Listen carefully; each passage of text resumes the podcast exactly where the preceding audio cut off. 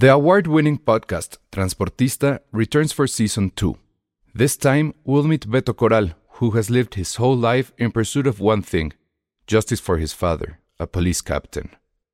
Captain Coral was mysteriously murdered shortly after leading the search block that captured and killed notorious drug lord Pablo Escobar. Listen to Transportista Who Killed Captain Coral? Available on the iHeartRadio app, Apple Podcasts, or wherever you listen to your podcasts. Hey, I'm Ryan Reynolds. At Mint Mobile, we like to do the opposite of what Big Wireless does. They charge you a lot, we charge you a little. So naturally, when they announced they'd be raising their prices due to inflation, we decided to deflate our prices due to not hating you. That's right. We're cutting the price of Mint Unlimited from $30 a month to just $15 a month. Give it a try at mintmobile.com slash switch. $45 upfront for three months plus taxes and fees. Promo for new customers for limited time. Unlimited more than 40 gigabytes per month. Slows. Full terms at mintmobile.com.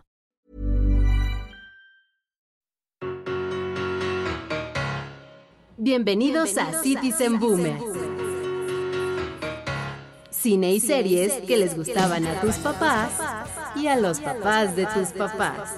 Con Charlie del Río y el Salón Rojo. Bienvenidos a Citizen Boomer, el programa que se transmite cada vez más tarde, con estos fríos de, ya casi de diciembre, navideños y el tráfico y demás. Pero bueno, hoy además en un día que normalmente no transmitimos, que usualmente es los jueves, pero por varias cuestiones que no vamos a comentar, hoy tuvimos que hacerlo en miércoles. Estamos en vivo, así que Crisis 85 es el único que nos está viendo. Avísele a la mayor eh, número de personas posibles que estamos aquí en vivo. Y si no, pues ya saben, este programa, eh, bueno, se queda aquí obviamente en los canales de YouTube de Filmsteria y de Cinemanet. Y si no, pues se va al stream de audio del podcast de Filmsteria y está conmigo como siempre Charlie del Río, siempre con un gran diseño de producción y tiene aquí a su eh, calabaza de Halloween. Una calabaza de Halloween, porque estamos adelantando nuestro Halloween, es nuestro programa especial Sí. de Halloween. Eh, mm, todo octubre se puede considerar el mes que lleva a esta fecha que ha repercutido tanto en el cine. Y fíjate, Ale, que sí tuvimos estas discusiones, hay que platicarle a nuestras amigas y amigos que nos escuchan y nos acompañan, que de qué película vamos a hablar, si es demasiado trillado hablar otra vez de las películas de Halloween. Y dándole un poquito la vuelta, decidimos hablar de Halloween 3 que es la única película que no está centrada en el personaje de Michael Myers y que además la película está cumpliendo 40 años de haberse estrenado. Es una película de 1982, muy a propósito los boomers y de este proyecto que nosotros traemos aquí desde hace ya algún tiempo. Y la quisimos empatar con otra película que también fuera de terror y resulta que Viernes 13, también tercera parte, es igualmente de 1982, así que estamos celebrando los 40 años de ambas películas, pero además estamos celebrando el cumpleaños de nuestro invitado, no vamos a decir cuántos, digamos que o- oficialmente ya es un boomer. Pues miren, Le exacto. pese a quien sí. le pese. Ya, ya, tendré- ya no existe el INAPAM, ¿verdad? ¿O todavía existe esa madre? Eh, ay, creo que cambió de nombre. Bueno, a ver, ya recibe, ya podría recibir beca de, bueno, lo que le dé hablo a los viejitos. Ya podría Eh, chance y sí, chance y sí. Ah, bueno, entonces es una ya- buena noticia, como sea. Ya que nuestros impuestos trabajen en gente sabia, conocedora del cine y, y principalmente del cine de terror, como es Antonio Camarillo, que hoy, hoy, hoy es su cumpleaños. Deja de serlo dentro de unas cuantas horas, pero. En unos minutos, en unos minutos literalmente. Muchas gracias, Alex, muchas gracias, Carlitos del Río, muchas gracias a todos nuestros escuchas. Estamos viendo aquí, li- sí existe el INAPAM, yo sé, no, pero todavía no, estoy en ese vacío en el que ni muy, muy, ni tan, tan todavía. Entonces, En el que para el Estado todavía no eres un anciano, pero para todos los demás. Como dice, como dice Mero Simpson, todavía hay galleta. Entonces, Ah, eso, muy bien. pero muchas, muchas gracias, muchas gracias por la felicitación y mucho gusto de estar aquí una vez más con ustedes, mis queridos. No, y gracias, Antonio, por dedicar parte de tu cumpleaños a estar con nosotros. Eh, parece que será ineludible que lleguemos a la medianoche, lo cual también va a ser muy apropiado en este programa, pero sí, les agradezco a los dos el esfuerzo por habernos reunido a esta hora y este día, y bueno, que podamos cubrir este programa especial, que la verdad, eh, después de haber vuelto a ver las dos películas, creo que hay muchas cosas chidas que comentar. Son muy divertidas. Muchas gracias, Crisis. Muchas gracias por las felicitaciones. Sí, Gracias. ya, ya te tía están Freddy. felicitando la tía Sí. Freddy, Crisis 85. Qué padre, gracias. Este, bueno, y, y ahorita seguramente habrá muchos más. Están, bueno, el, eh, Nora dice, dice, no sé cuánto me quede por aquí porque ya es tarde, ya me debo dormir, pero justo van a hablar de slashers. Pues sí, Para que Está tengan, bien, para que tengan todos ustedes, como decimos en el otro podcast, felices pesadillas. Correcto, correctísimo. Oigan, pues vamos a entrar en materia, ¿no? Aquí Sí, había sí, la sí. dificultad de decidir qué peli, de qué película íbamos a hablar primero, porque las dos son del mismo año, pero independientemente de lo que haya opinado Antonio antes de iniciar el programa, le vamos a hacer caso, no por lo que él dice, que tiene mucha razón, que es una película es más importante que la otra, y será la, la segunda de la que hablaremos, que es Halloween 3, pero porque eh, se estrenó primero Ah, bien, eh, bien, la película de Viernes 13, parte 3. Se estrenó el viernes 13 de agosto de 1982. Ah, Eh, muy apropiadamente la primera película de Halloween que lograba, de, de Halloween, de Viernes 13, que se estrenaba en Viernes 13. Y el otro dato que a mí me parece muy importante mencionar es que las películas de Viernes 13 en México se estrenaron en el cine con el nombre de Martes 13. Es correcto. a Inclusive- partir de la segunda, a partir de la segunda, la primera sí sale como viernes 13. No, estoy, tengo aquí el librito, ¿eh? Y aquí ¿Sí? dice que es Martes 13, ¿sí? Mira, sí, la cartelera cinematográfica. Mira, discutía, discutía este tema el otro día con alguien, no me acuerdo con quién, me decía, no, mira, aquí está, entonces te, te creo a ti, Carlitos, pero No, bueno, yo le creo a, a María Luisa Amador y a Jorge Ayala Blanco en Completamente de la acuerdo. Completamente de acuerdo. Sí, yo no, este, yo no lo discuto. Entonces, ¿no? eso está increíble eh, y, y la razón era porque se supone que culturalmente el día de mala suerte para un país como México era el martes 13 y no el viernes 13. Lo que no se imaginaban después de ese cambio es que lo- todo lo que sucedería de, de que se convertirían en franquicias cinematográficas y que habría estreno durante toda la década de películas de Friday the 13th, llamadas en México Viernes 13, y todavía la primera de la década de los 90 también se llama Martes 13 y así fue estrenada en nuestro país. ¿Qué fue cuál? ¿La 9? ¿Ya? No, la ¿cuál? 8. La 8. No, la 8 La es del ocho. 89, ¿no? La. A ver, ahorita te digo. Sí. Pero. eh, Oye, pero fíjate, fíjate que más allá, eh, dice, dice aquí la tía Freddy que éramos bebés. Pues yo también, la verdad, porque debo decir que ninguna de estas películas, por lo menos de la serie, de la corrida original, de las clásicas películas de Viernes 13, la vi en el cine. Las vi en la gloriosa era de la Betamax, ¿no?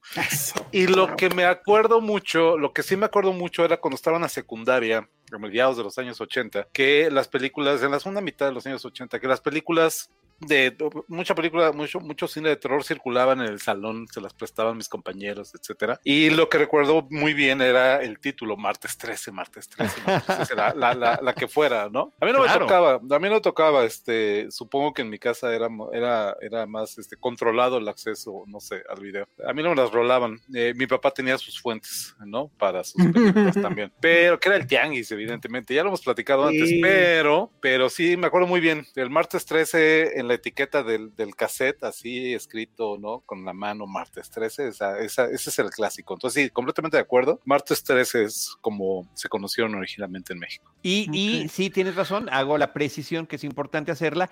Jason Goes to Hell, The Final Friday de 1993, también se llamó Martes 13 en México. Entonces, eso está increíble. Y ya antes de cederte la palabra, déjame checar rapidísimo aquí. La que, sí vi, libro. la que sí vi en el cine fue la 8. La 8 sí la vi en el cine, me acuerdo muy bien, que es Jason Tex Manhattan. que, como diría Nelson Muntz, hay por lo menos dos grandes mentiras en este título.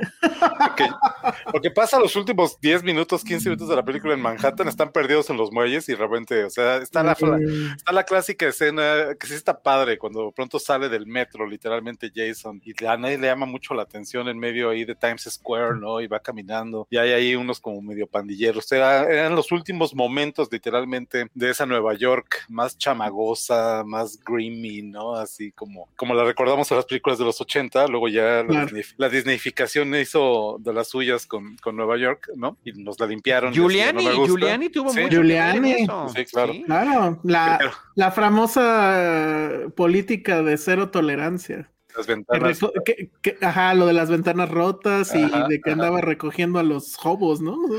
O sea, literal los quitaba de las calles el cabrón. Es como Pero en bueno, aquel- funcionó. Es como aquel capítulo de Los Simpson cuando se van a vivir a un mejor pueblo que Springfield y están viendo el video y que dicen, ah, ¿por qué no pueden construir una ciudad que funcione? Y, ah, lo podemos hacer y pling, pling, empiezan así a cambiarse las casas feas por edificios, así. Y hay un juego por una esquina y pling, se convierte en un buzón. ¿Se acuerdan? así le hizo Giuliani. Pero bueno, total que sale Jason del metro en esa, en esa, este, y viene acá caminando y pasa frente a unos como punks ahí medio pandillerosos y les, les avienta su, su grabadora y cuando se le ponen punks, literalmente, no se voltea, se levanta la máscara y todos se quedan así, no, no, ya y muere.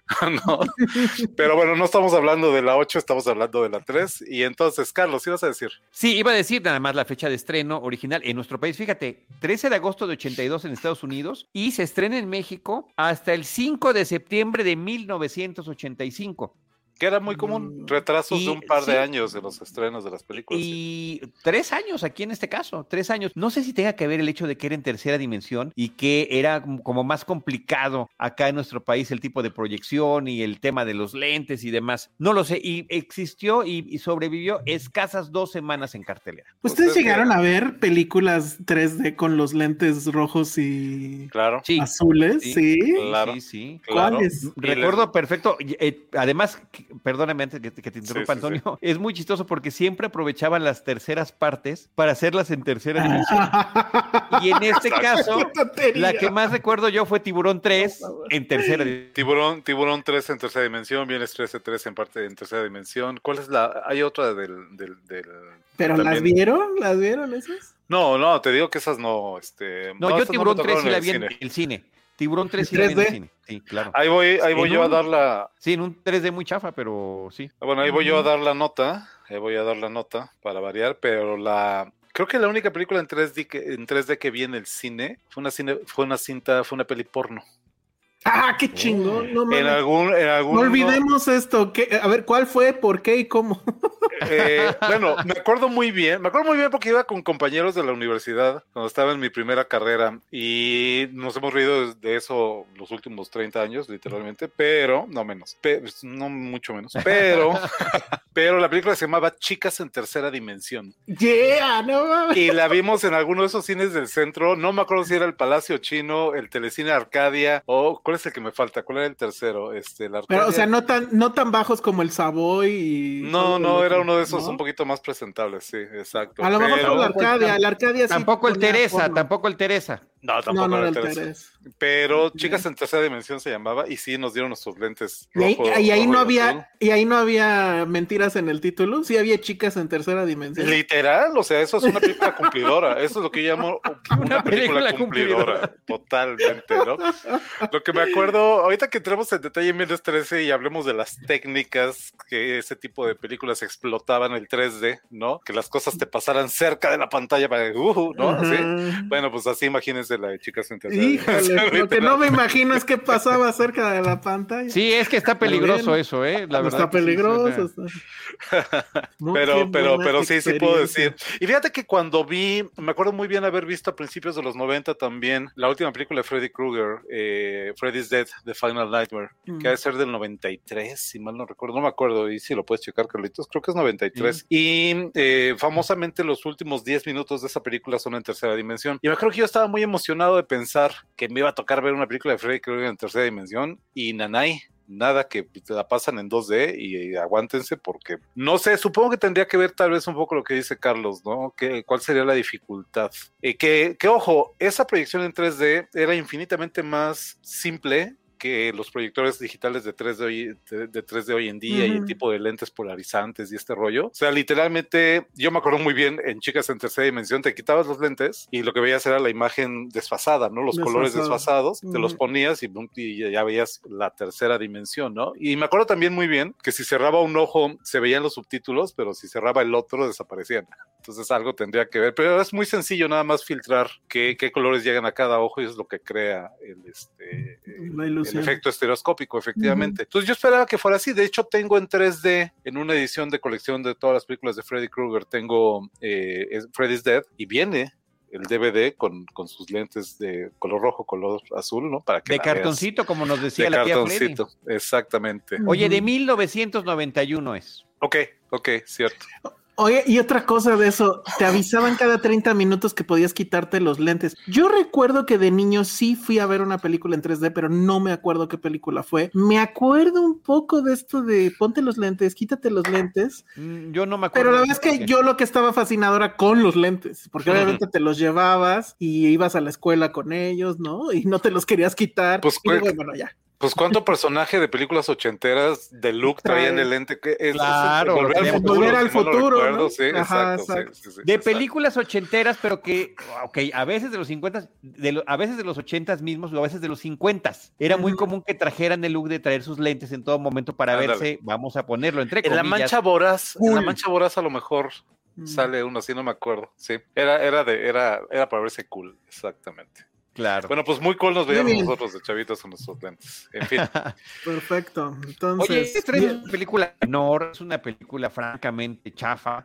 Hay que decirlo sí, Antonio, por favor. Ah, Necesito que lo admitas, necesito que lo admitas, eh, o, o decirme que no estás de acuerdo, pero tiene unas curiosidades muy interesantes que me parecen eh, dignas de comentar. Por una parte, tiene un buen pietaje al inicio de la película del final de la cinta anterior Ajá. para dar una conexión. Y Sí. que además esa parte es en 2D, la parte 3D empieza ya con el nuevo pietaje, ya con propiamente con la película 3. Y el otro detalle que tiene es que todos tenemos en el imaginario colectivo a Jason con su máscara de hockey y apenas en la tercera película es cuando la consigue.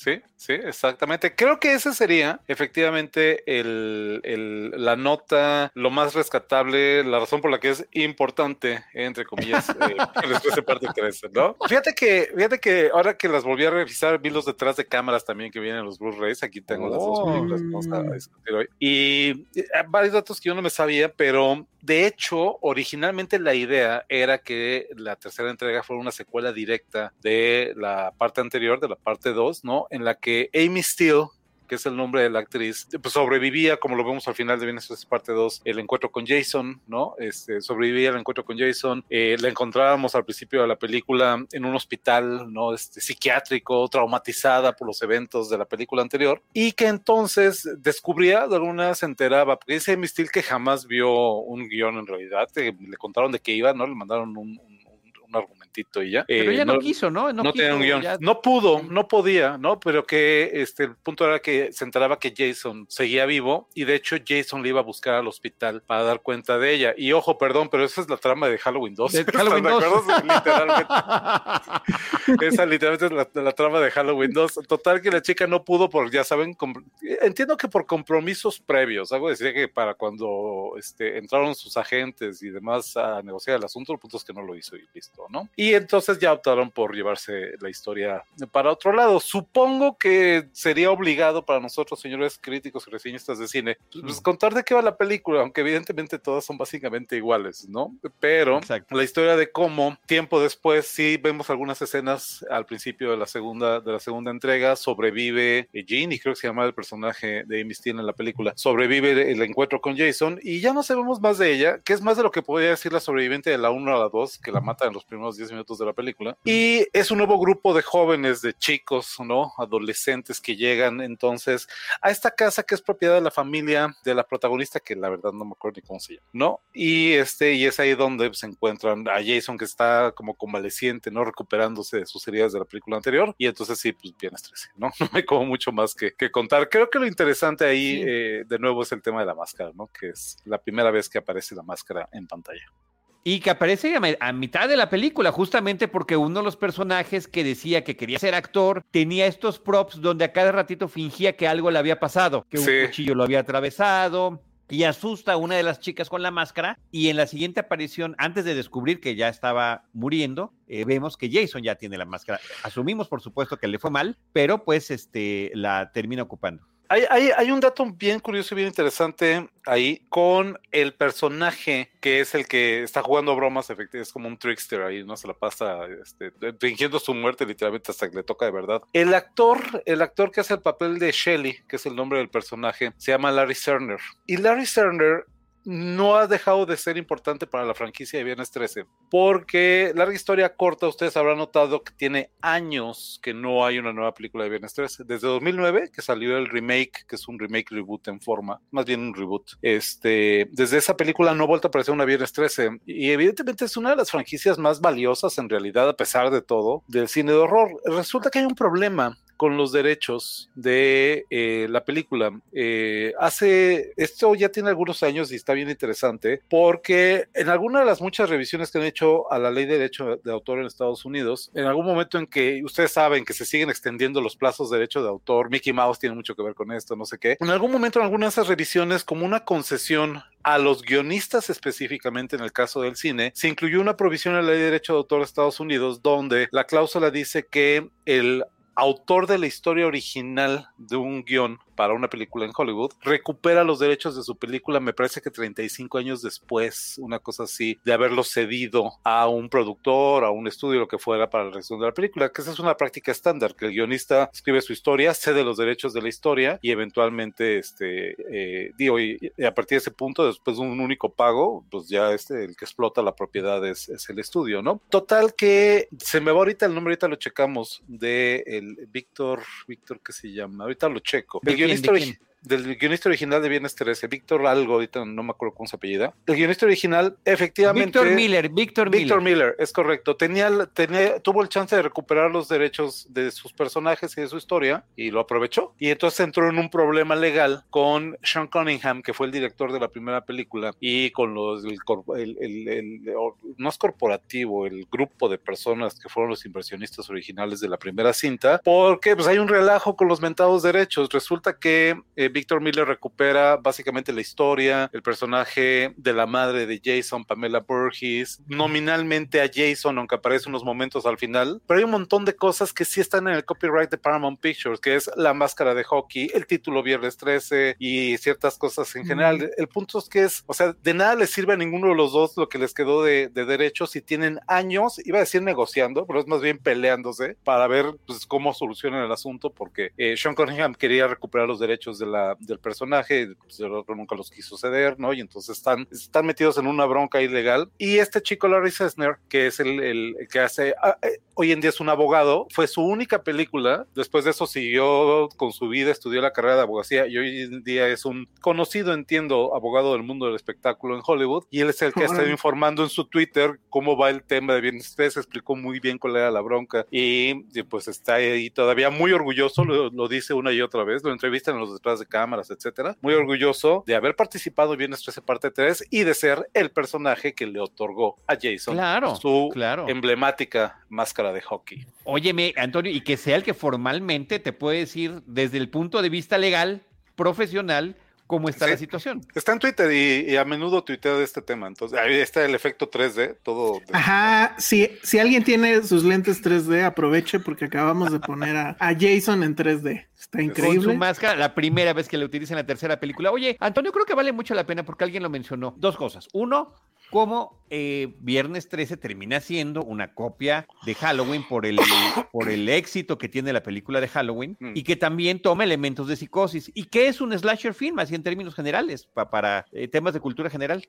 Es correcto, el famoso slasher, justamente acabo, no sé si ya lo vieron ustedes, pero acabo de publicar unos días atrás, me acaban de publicar en Cine Premier eh, un texto sobre los nuevos slasher, lo que se conoce hoy en día como el neo slasher, con el pretexto no necesariamente del estreno de Halloween Ends, sino de una película que creo que todavía está en cartelera y si quieren al final regresamos a ella. Muy interesante que se llama Bodies, Bodies, Bodies. Simpatiquísima, me ¿Ya encantó. La viste? ¿Ya la, Fantástica película. ya, fantástica, fantástica película. ya la habíamos platicado tú y yo, Alex. La, la platicamos el día que nos vimos. ¿no? a mí me encanta. me parece una joya. Sí, fantástica película. Y este, ahí, hay, obviamente, obviamente para ilustrar el tema del neo slasher, que le llaman los nuevos slashers, pues entra mucho en detalle, ¿no? En las señas en común, ¿no? Las señas particulares que nos permiten, convenciones que nos permiten identificar lo que llamamos el slasher film, películas de asesinos, ¿no? Como una y otra vez, pues el asesino utiliza una máscara que oculta su identidad. Esto de hecho es una herencia del giallo italiano, en el que es una cosa distinta pero muy parecida, así hay muchos puntos en común entre el giallo y el slasher, pero donde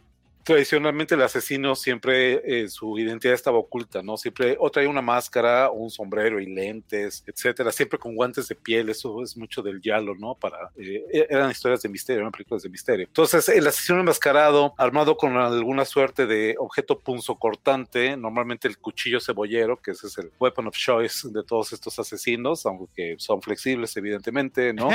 Eh, machetes, este, motosierras, por supuesto. Y algunas... el cuchillo tipo tabe, dicen ahora.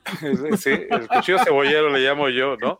Este, cualquier cosa que corte, porque todo el mundo te lo explica, yo, eh, no se vale que llegue el, el, asesino con una pistola y te agarra plomazos. Claro, oye, qué aburrido. Corte, déjame, déjame hacer esta precisión porque es importante por la connotación sexual. Que corte o penetre. Están los trinches, están los picayelos. Flechas. Es, ajá, uh -huh. correcto. Es correcto. Y que este y que a veces podemos encontrar, decíamos, eh, algún objeto, alguna herramienta de poder, perdón, motosierras, taladros. Famosamente, una de mis películas favoritas de Abel Ferrara, que es The Driller Killer, el asesino del taladro, pues el título lo dice.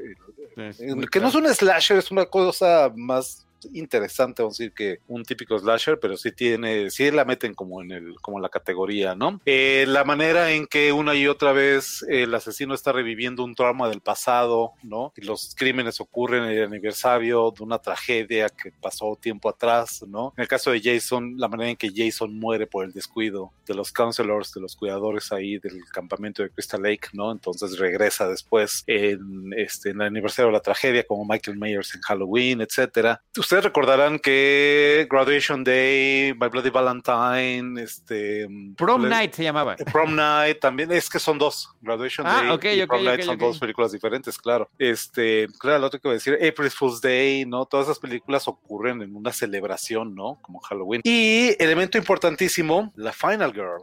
¿No? La chica final, la famosa chica final, que teóricamente este, es esta chica virginal, ¿no? Muchas veces eh, muy andrógina, marimacha, de pronto, de nombre, de un, eh, con un nombre eh, literalmente unisex, ¿no? Que podría ser nombre de hombre nombre de mujer, y que es la única que sobrevive todo el trance del enfrentamiento con el asesino. Lo interesante de toda esta lista que acabo de hacer es que en realidad son muy pocos los slashers que cumplen con estas características. El, el slasher es mucho más diverso en realidad. Y si ustedes se fijan, las, eh, las más famosas Final Girls del cine de horror, de entrada tienen nombres bien femeninos, ¿no? Pienso en este Heather Langenkamp, empecé en aquel infierno, Nancy. Bueno, pues Nancy es nombre de mujer, ¿no? Eh, Glory, Glory Strode, eh, pues es Laura, literalmente, ¿no? Este, Ginny decía ahorita la de Viernes 13 parte 2, en realidad son muy pocas las chicas, las Final Girls, que realmente cumplen con todas estas características, ¿no? Y hay una, hay una anécdota que me encanta platicar de John Carpenter. Ustedes recordarán si vieron eh, Scream, la película de Wes Craven en el 96, que es una parodia en realidad de, todas las, de todo el ciclo slasher de los 70 y 80, que una de las reglas que establecen y que tienen muy identificadas es sexo equivale a muerte, ¿no? El que tiene sexo se va a morir, ¿no? Y eso lo aprenden de ver slash, slashers ochenteros. Eh, John Carpenter alguna vez que le preguntaron, oye, ¿qué onda con eso, no? ¿Por qué en el cine de horror, en el slasher, en Halloween, sexo equivale a muerte? ¿Qué onda con eso, no? Y que Carpenter contestó, bueno, pues nunca fue la intención. En realidad dice, para mí era una cuestión muy obvia, muy lógica. La chica, eh, pues sí, más tímida si ustedes quieren, más recatada, pero la chica que no está teniendo sexo tonteando por ahí con el novio, drogándose o consumiendo alcohol, pues es la única que está a pilas y está poniendo atención y se da cuenta que hay un asesino suelto. Tiene sentido que, se, que sobreviva, ¿no? Dice, lo lamento, dice, lamento haber acabado con la revolución sexual de los 60, dice nunca fue mi intención. y castigado, ¿no? Castigado la, a, a, a, quienes atrevían a tener sexo. Sí, sí, porque es muy reaccionario, ¿están de acuerdo? Y, y, de ahí viene mucho, que lo es en muchos casos, la idea de que el cine de terror es reaccionario, ¿no? Que es eh, que va en contra de este tipo de, de, de, desarrollos sociales, de avances sociales, de un mayor, una mayor libertad. Pues libertad equivale a muerte en el cine de horror, ¿no? Muchas veces. Entonces, mm -hmm. a menudo la narrativa de la película de terror es ese monstruo que irrumpe en la normalidad tiene que ser reprimido y vuelto a destruido o regresado a su planeta, país de origen o lo que sea, que las cosas vuelvan a la normalidad, como siempre han sido, ¿no? Entonces sí hay un filón reaccionario en el cine de terror y sobre todo esta idea de sexo equivale a muerte es algo que este, ha cimentado esta reputación aunque de nuevo no necesariamente sería el caso. Es curioso cuando hay Final Voice en el cine de horror. Son muy raros, pero ahí podría citar dos o tres Final Boys, que es el caso contrario, cuando es un hombre el que sobrevive. El más famoso sería el caso de Pesadilla que de Infierno parte 2, donde Mark Patton, que hace el papel de eh, Jesse y ese sí es un nombre andrógino, el de Jesse. Este es el que sobrevive con los finales truculentos de las películas de Freddy Krueger, ¿no? Pero es el que sobrevive, o es por lo menos el, el heroíno, iba a decir el héroe de la película, ¿no? Y eh, hay un documental bien interesante. Eh, ¿cómo se llama? Eh, sobre la historia de este chico, Mark Patton, que estuvo en Mórbido hace unos años invitado y lo entrevistamos para Royce Causa, eh, que se llama Scream Queen, My Nightmare on Elbow Street, que es la historia de cómo Mark Patton vio su carrera arruinada cuando el chico era gay ¿no? Eran los años 80. Eh, Hollywood siempre ha sido una industria muy liberal, ¿no? Pero sí había un estigma todavía, sobre todo en esos años en el que el SIDA, el, este, el VIH, etcétera, estaban en las noticias todavía muy, muy presentes. Y el hecho es que después de la película vio su carrera literalmente trunca, ¿no? Casi no volvió a trabajar después de la película porque, y eso él no lo, no era muy consciente, dice en el documental, que pues, en realidad el, el guion estaba explotando eh, al personaje que en la película sería eh, pues, gay de closet, ¿no? Gay reprimido, pero que estaba jugando con su imagen y con el hecho de que él también, él sí era gay en realidad, ¿no? Un poquito lo que habría pasado tal vez con Anthony Perkins en Psicosis. Y entonces, este, muy interesante la historia de cómo, de cómo al final sí le costó mucho trabajo perdonar a Freddy, a la franquicia, al guionista de la cinta, porque siente que sí le jugaron como chueco y que le quitaron la carrera, ¿no? Eh, ya los perdonó y ahora vive en México y está casado con un mexicano eso es curioso. Qué loco.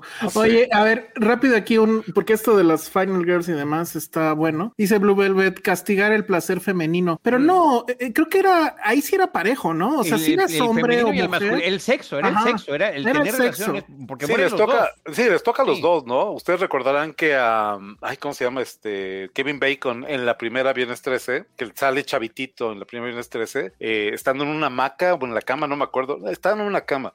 a los dos están ahí, separa a la chica y al que mata, eh, si es la primera, que no me acuerdo la verdad, sería Pamela Borges, es con la flecha atravesándole el cuello, ¿no? Y es Kevin Bacon. En, Pesadilla en la calle del infierno también mueren ahí chicos, ¿no? Sí, por después de tener sexo. Sí, sí, sí, sí. Entonces eso, ajá, sí, creo que creo que era parejo. Y la otra, nada más, digo, medio adelantándome tantito o, no, este, Camarillo y yo estuvimos en una charla que dio esta Jimmy, Lee Curtis, ahora que vino para promocionar la nueva Halloween, y le hicieron una pregunta que a mí me pareció pues, muy interesante y que además pues tenía que ver con, con los tiempos, que le preguntaban algo así como si, eh, ¿qué, opinaba del, término Final Girl ahorita, ¿no? En, el post-Me Too y todo eso.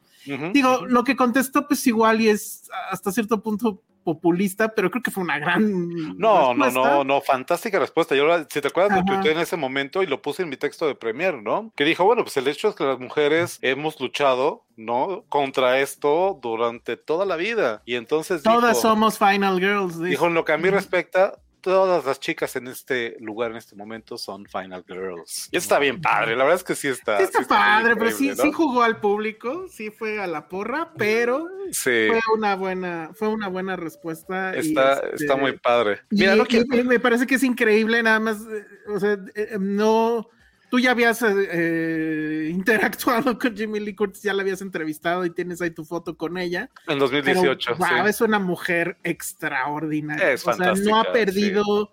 Tiene, una, tiene una mente muy rápida, está en todo. Un carisma. Se ve que es una mujer, tiene todo el carisma y además se ve que es una mujer que vivió con intensidad los 60, 70, se metió de todo y con buena Final Girl sobrevivió. Vivió para contarlo. Vivió para contarlo, exactamente. Hija de Tony Curtis y de Janet Leigh, que ustedes recuerdan como Marion Crane en Psicosis, literalmente. No fue la razón principal, pero sí fue una razón por la que Carpenter termina casteándola en, este, en, Ujú. en la primera Halloween. No, no, fantástica. Y la madre de todas estas Final Girls. No quiero entrar en detalles porque esto es mucho rollo, pero hay un trabajo muy conocido de una académica que se llama Carol Clover, eh, una académica feminista, además es importante mencionarlo, que se ha dedicado y tiene un libro dedicado a escribir sobre, a analizar el fenómeno de la Final Girl en el cine de terror.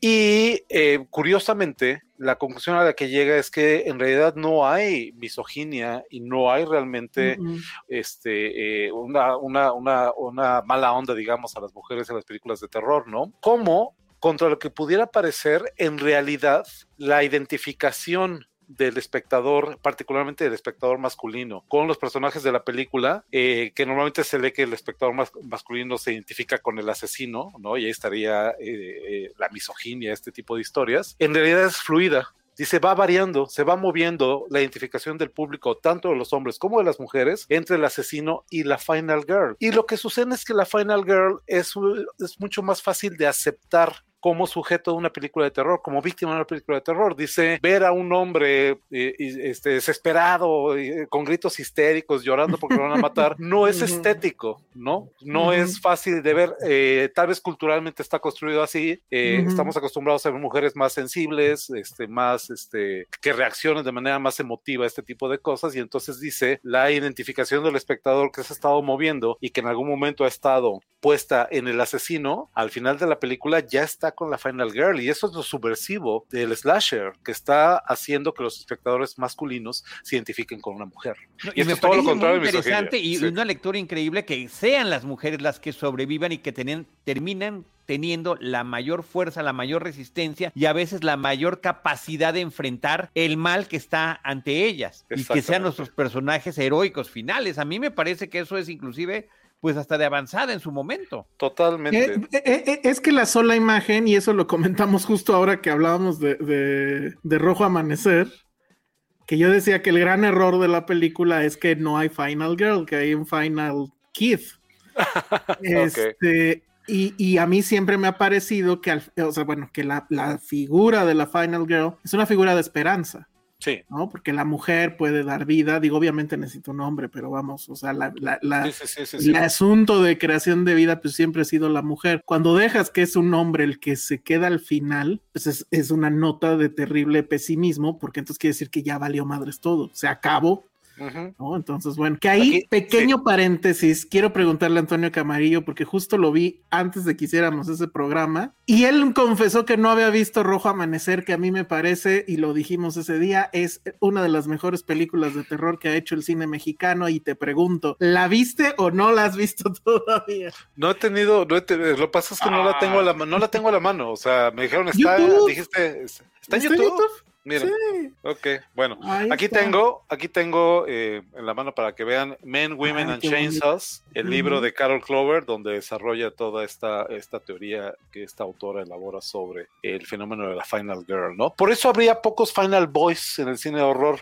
Y una y otra vez pienso en la historia de, de Mark Patton, Jesse, en Pesadilla 2, y pienso en otra peli bien padre, poco vista, yo no la conocía hasta hace un par de años, que se llama también ochentera, que se llama, tiene un nombre complicado, eh, Baker, ¿qué?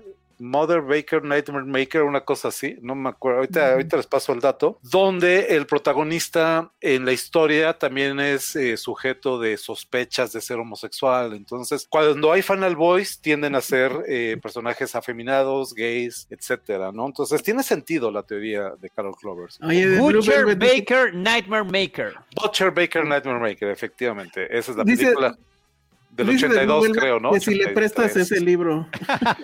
Está, está muy a la orden. Aquí está muy interesante. Parte aquí de la biblioteca de cine de horror de esta casa.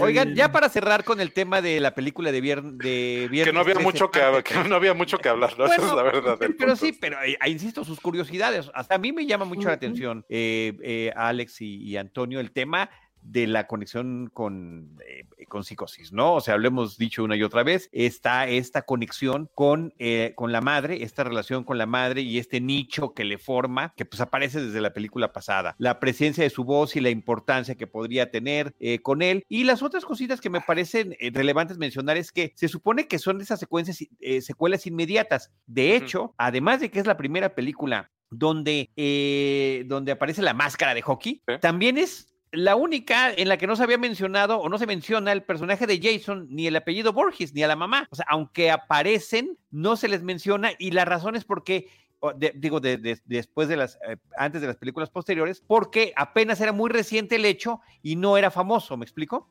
Ok, ok, sí.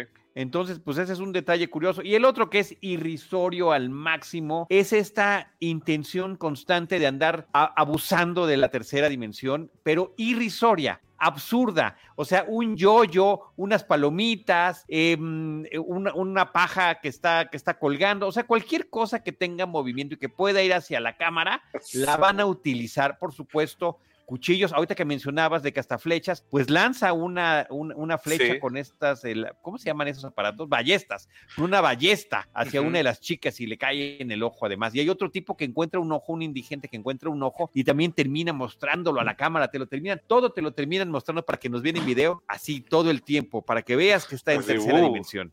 Es, es correcto. Algunas otras curiosidades. eh, originalmente el maquillaje de Jason lo iba a hacer Tom Savini, el legendario mago de los eh, efectos de maquillaje, que había hecho, había trabajado en, este, en la primera parte, si no me equivoco. Eh, al final diseña, hace un diseño de la máscara de Jason que no se usa en la película. Y cuentan en el detrás de cámaras que hay de hecho tres finales distintos, que estaban tratando, estaban ensayando tres finales diferentes. Y la primera opción no es el final que vemos en la película, que es un final que parece definitivo. Aparentemente, esta película pretendía ser la entrega final, ¿no? La última película en la saga de Viernes 13. Todos sabemos que hasta que, eh, eh, digo, problemas legales de lado, ¿no? Hasta el momento no ha sido así, ¿no? Pero iba a ser Claro. la última parte, aunque no tiene un subtítulo y aunque es la cuarta entrega, la que se llama The Final Chapter, ¿no? La- el capítulo final, que es Viernes 13 parte 4. Luego viene New Beginning, que es la 5, ¿no? Luego viene eh, la 6 es Jason Lives, la 7 es este. Ay, que es la de la psíquica, ¿cómo se llama? Me encanta. Es de las que más me gustan, la 7. The New Blood. The New Blood, efectivamente, Jason Takes Manhattan. Y la 9, que sería la que decíamos hace rato, eh, Jason Goes Jason to Hell, Goes de Final Hell. Friday. Y Jason X, que es en la que Jason viaja al espacio.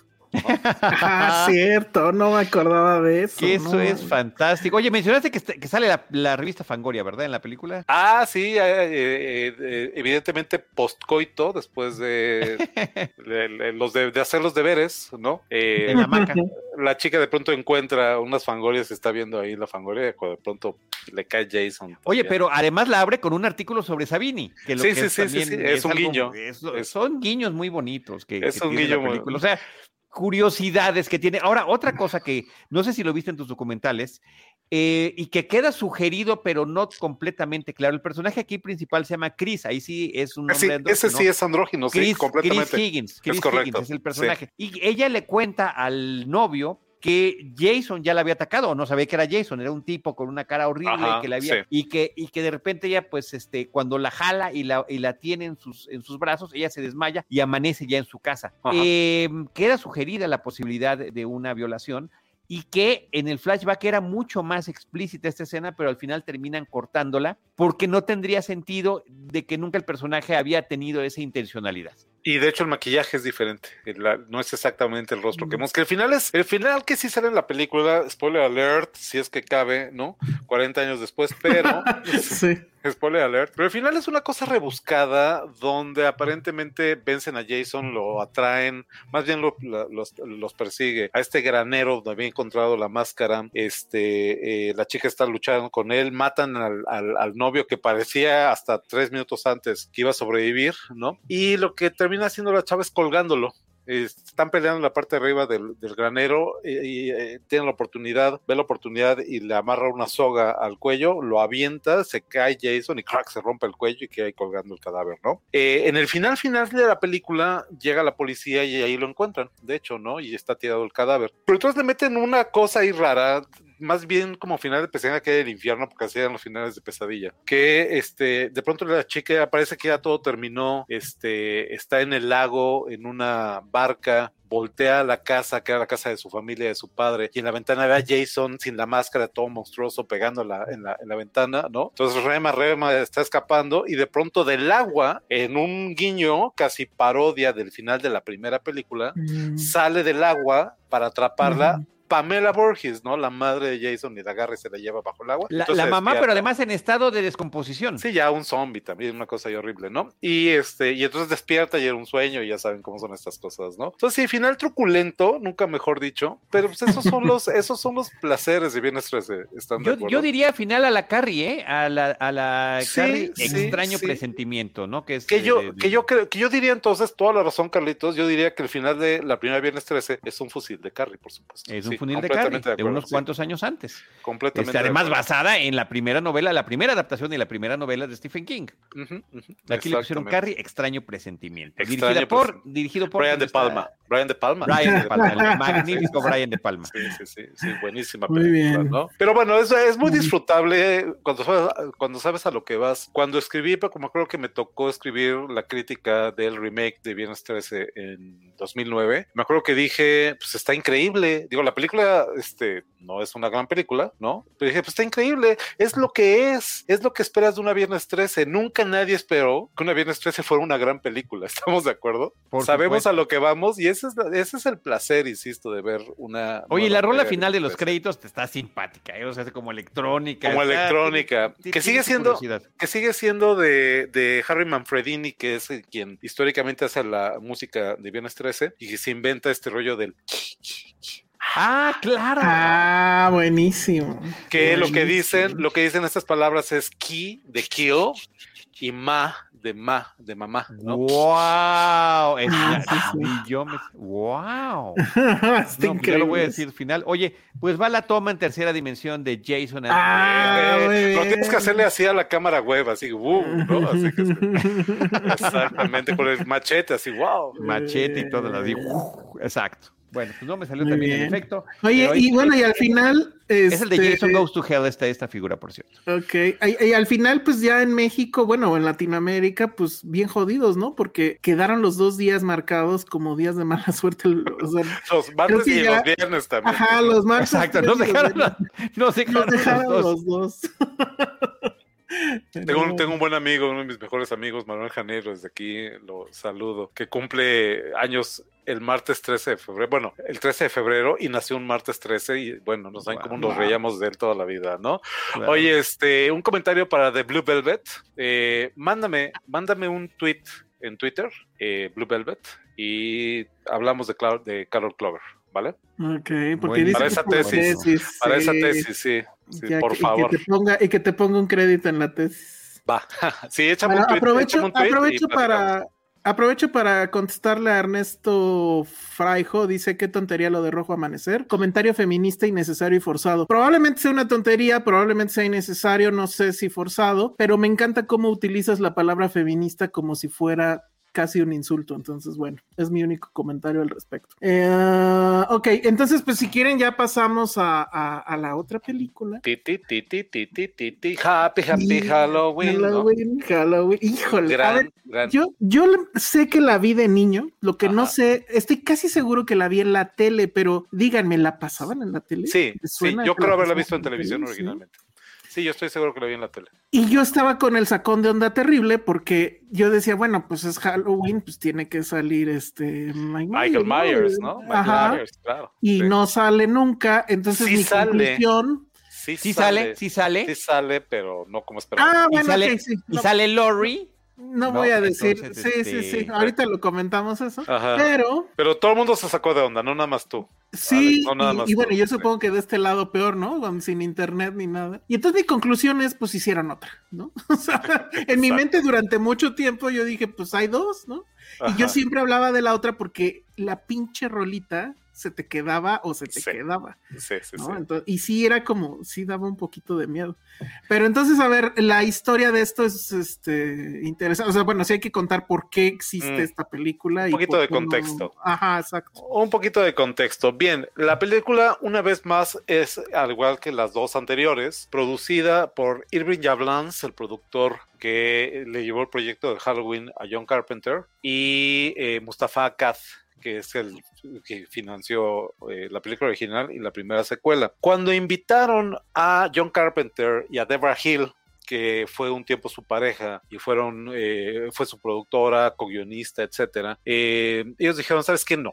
la verdad es que otra Halloween más, no. Ya la segunda la habían hecho un poquito a fuerzas. Y si ustedes recuerdan, la 2 no la dirige Carpenter. La escribe junto con Deborah Hill, pero no la dirige. Y hace la música y es productor y no sé qué, pero dicen las malas lenguas que dirige algunas escenas adicionales que no están acreditadas en la película. Entonces dijeron, ok, va, hacemos una nueva película, pero la condición es que no salga Michael Myers, es que no se trate de la misma historia, esa ya la hicimos, va a ser otra cosa diferente. La idea, la propuesta, y esto lo ha hecho Carpenter y lo hice también Tommy Lee Wallace, que es el director de la película y co-guionista también, dice, la idea era que Halloween fuera una franquicia en la que cada año saliera una película diferente, con una historia diferente, con personajes diferentes, todo girando alrededor de la festividad del Halloween, ¿no? Y que pensaban que era una gran idea en términos comerciales, ¿no? Que podía literalmente vivir por siempre la franquicia, ¿no? Sí. A diferencia de seguir explotando la historia de Michael Myers y de Laurie. Strode, ¿no? Lo primero que sale en el detrás de cámaras que viene, perdón, en el Blu-ray de Shot Factory, eh, al respecto de esto, lo primero que sale literalmente es Irving Yablans diciendo, yo no sé de quién fue la idea de que no saliera Michael Myers, dice, es una estupidez, ¿no? Yo no sé de quién fue la idea y a quién se le ocurrió, es una tontería, dice, es una estupidez, pero bueno, el punto es que le hicieron caso a Carpenter, supongo que lo querían a bordo de la película y procedieron a hacer una película que no tuviera nada que ver con las dos anteriores. Originalmente le piden el guion a un autor, a un este, guionista y, y productor y director inglés que se llama Nigel, Nigel Neal, que es conocido por una serie de televisión y películas que se llaman eh, Quatermass, donde el doctor Quatermass es un aventurero, científico, no sé qué, ¿no? De las películas favoritas de John Carpenter.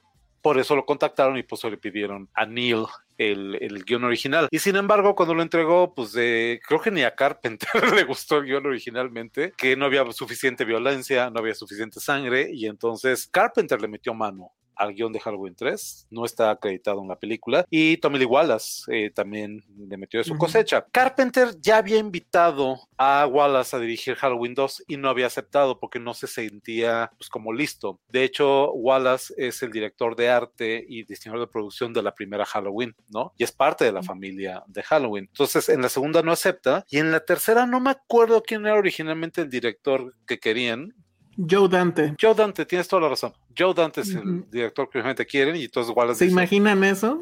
Sí. Y entonces, que le vendría bien, ¿eh? Sí la veo, es, Sí, el, humor, claro. es el humor de Dante, ¿no? Sí, y entonces invitan, invitan a este, ya finalmente convence Carpenter a Wallace de que le entre eh, como director y lo hace. Wallace tiene otras películas, esta fue la primera, tiene otras películas estimables. Eh, Friday Night Parte 2 es de él. ¿no? It, La, la, hora de espanto. 1990. It, la versión del 90 es de Tommy Lee Es Wallace. que y, ¿no? y hizo muchas cosas de tele, ¿no? Porque Sí. estoy viendo que hizo episodios de, de Twilight Zone, ¿no? Después, justo Mm, después de Halloween. La de los Que 80, de hecho, es correcto. había ahí otra historia de que en realidad esa, esta historia era para un Tales from the Crypt o algo así. Ah, esa no me la sé. sé si- Esa no, esa no me la sé. Yo por ahí leí en algún momento eso, no sé Ajá. en qué, o sea, si sí fue cierto o no, pero bueno, estoy viendo aquí en la filmografía de, de Wallace, este, Max Headroom, ¿se acuerdan de Max Headroom? Sí, claro, claro. ¿verdad? Super ochentero también, qué vergüenza. Súper ochentero, hizo Baywatch, hizo episodios de Baywatch, y ¿Qué? recuerden que era tele en realidad. Es una sea, miniserie de televisión, Ajá, es una miniserie entonces él se aventó este, también eso. Ajá. Este, ¿qué otra cosa así que? Ah, Flipper, pero en televisión. Y ya creo que eso es de lo último, ¿no? Pues vamos, lo que Este, sucede es que Wallace no, Wallace no es un gran cineasta y pasa No, mucho con no, directores que no logran dar ese brinco en realidad, que se quedan eh, trabajando y que bueno, en la industria, ¿no? Dirigiendo, que en su caso es un director, pero en la televisión, ¿no? Por lo menos en la vieja televisión. Hoy en día es al revés, ¿no? Los directores de, de, de calidad, de reputación, hacen cola para dirigir televisión porque el cine está peor, literalmente, ¿no? Sí, sí. Pero lo interesante aquí, y es muy bonito el detrás de cámaras, es que durante muchos años Tommy Lee Wallace no se enteró de qué querida es realmente su película. La película fue un fracaso un fracaso entre comillas, porque ahí están los números en Wikipedia, se los buscan, eh, recuperó como cinco o seis veces su inversión y eso no es un mal negocio para una película. No, le fue mal en realidad de taquilla, pero sí era hasta ese momento la secuela de Halloween después de la segunda, que menos eh, recaudaba dinero en taquilla y en ese sentido un fracaso, ¿no? Una decepción, yo, perdón, eh, perdón que interrumpa, una decepción y creo que por lo que hemos platicado los tres en ese momento, Ajá. sin entender el contexto y sin entender las posibilidades, nos sentíamos Ajá. decepcionados de ver una película de Halloween donde no salía Michael Myers. ¿De qué va la historia? Porque no lo hemos platicado rápidamente para picar el interés de aquellos que no la hayan visto todavía, ahora que son los días apropiados para verla. Este, ¿De qué va la historia? Eh, en la película, un doctor, Daniel, eh, no cómo se llama, interpretado por Tom Atkins en la película, Daniel se llama, le toca atender a un hombre que en la escena inicial de la película vemos como casi lo asesinan viene corriendo en la noche. Es, de hecho, es muy padre la secuencia. Viene corriendo en la noche, trae una máscara en las manos, una máscara de calabaza, ¿no? Uh -huh. eh, lo están persiguiendo, lo quieren matar, eh, logra salvarse, termina en el hospital. Evidentemente, luego lo matan en el hospital, pero le llama la atención a este hombre. Cuando aparece la hija del asesinado, del señor muerto, diciendo que algo tiene que ver una compañía juguetera que está instalada ahí en la ciudad de Santa Mira, California, pica la curiosidad de este hombre, sabe que hay algo raro, ¿no? De hecho matan, insisto, sí asesinan al este al señor este y además el tipo que lo mata se, se inmola, explota, prende fuego en el, en el, carro en el que va y se quema vivo aparentemente, entonces todo, muy, todo es muy misterioso y deciden ir a investigar. En uno de los romances más express que hemos visto en el cine de terror, o sea, literalmente se están terminando de, de presentar eh, Dan, el doctor, el personaje de Tom Atkins y este y esta chica, que no recuerdo cómo se llama la actriz. Stacy, ¿no? Ellie, Ellie, la actriz Ellie. Ellie. Ajá, este, está bien guapa, la verdad. Ajá. Sí. Y para cuando pasan la primera noche pasando como marido y mujer, que van a ver un tema de un pedido de la juguetera, no sé qué, este, pues ya hacen los deberes como le gustó a la tía Freddy que lo dijéramos, ¿no? Eh, total que en el pueblo de Santa Mira, efectivamente está instalada una juguetera que es propiedad o es dirigida por lo menos de un individuo de apellido Cochran, Conal Cochran, Cochran, se llama, un irlandés que uh -huh. es un este es un aficionado a las bromas, muy carismático, ¿no? Y que ha hecho mucho dinero vendiendo máscaras de Halloween, ¿no? Y está preparando el lanzamiento de esta línea de máscaras de Halloween, una máscara de una bruja, una máscara de una calavera, una máscara de una calabaza, ¿no? Y que está promocionando y que pasa todo el tiempo los comerciales en la tele a cada rato de -huh. ti, ti, Halloween Halloween, ¿no? Porque el día de Halloween, a las 9 de la noche, después del maratón de películas de terror que termina con Halloween de John Carpenter. Eh, ah, es que eso es lo genial.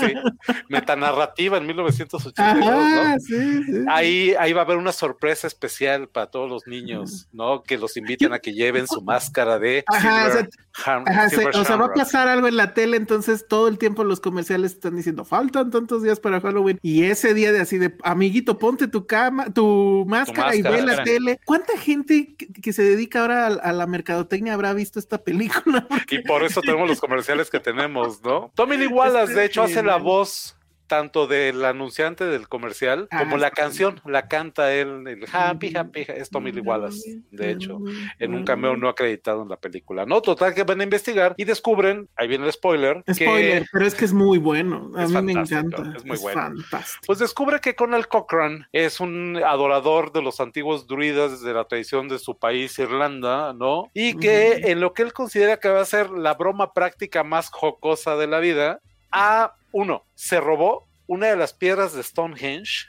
sí. en Inglaterra, ¿no? Se robó una piedra de Stonehenge y de alguna manera la llevó a Santa Mira, California, ¿no? Y Oye, ahí... perdón, ¿y, la, y, y, resolver el cómo lo hizo, Sí, no, está no. increíble porque lo termina confesando al doctor Chalice, que es su apellido, Chalice, diciendo, exactamente. y no quiere usted saber cómo lo lograron.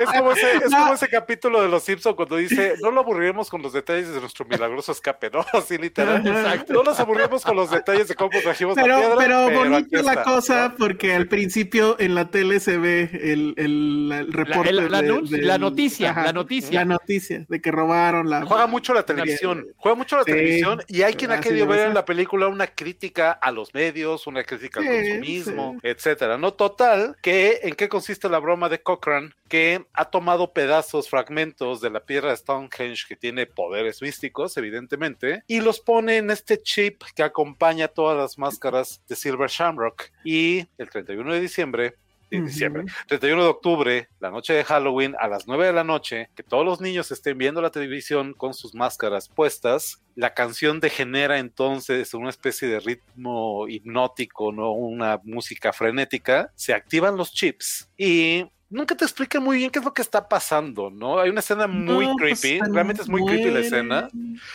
Eh, que llevaron a este vendedor estrella de las máscaras de Silver Shamrock a conocer la fábrica con su familia, va con la esposa, va con el hijo, ¿no? Y les prometen que les van a dar una, una exclusiva. Los meten en un cuarto como cabina tipo de GSL así de prueba, ¿no? De, eh, les ponen la tele, corren el comercial completo y están los papás ahí platicando, ah, pues eso es todo, pues qué chafa, no sé qué. El niño que está pegado a la televisión viendo el comercial, de pronto se empieza a Con agarrar la la, máscara cabeza, puesta. con la, la máscara de calabaza puesta, se empieza a agarrar la cabeza, empieza a retorcerse y cuando cae al piso, ya lo vemos de frente, la cara toda destruida, ¿no? Empiezan a salir insectos, grillos de la boca, sale una Serpientes. serpiente, o sea, es una cosa, es una cosa asquerosa, ¿no? Que eh, Sí, eso lo dice Wallace, eso lo dice Wallace en las en detrás de cámaras. La intención nunca fue hacer una película gory, sangrienta, era extraña, era bizarre, era algo raro, ¿no? Esa era la idea. Y funciona muy bien, en realidad. El resto de la película se va, pues, cómo le hace el doctor Chalice,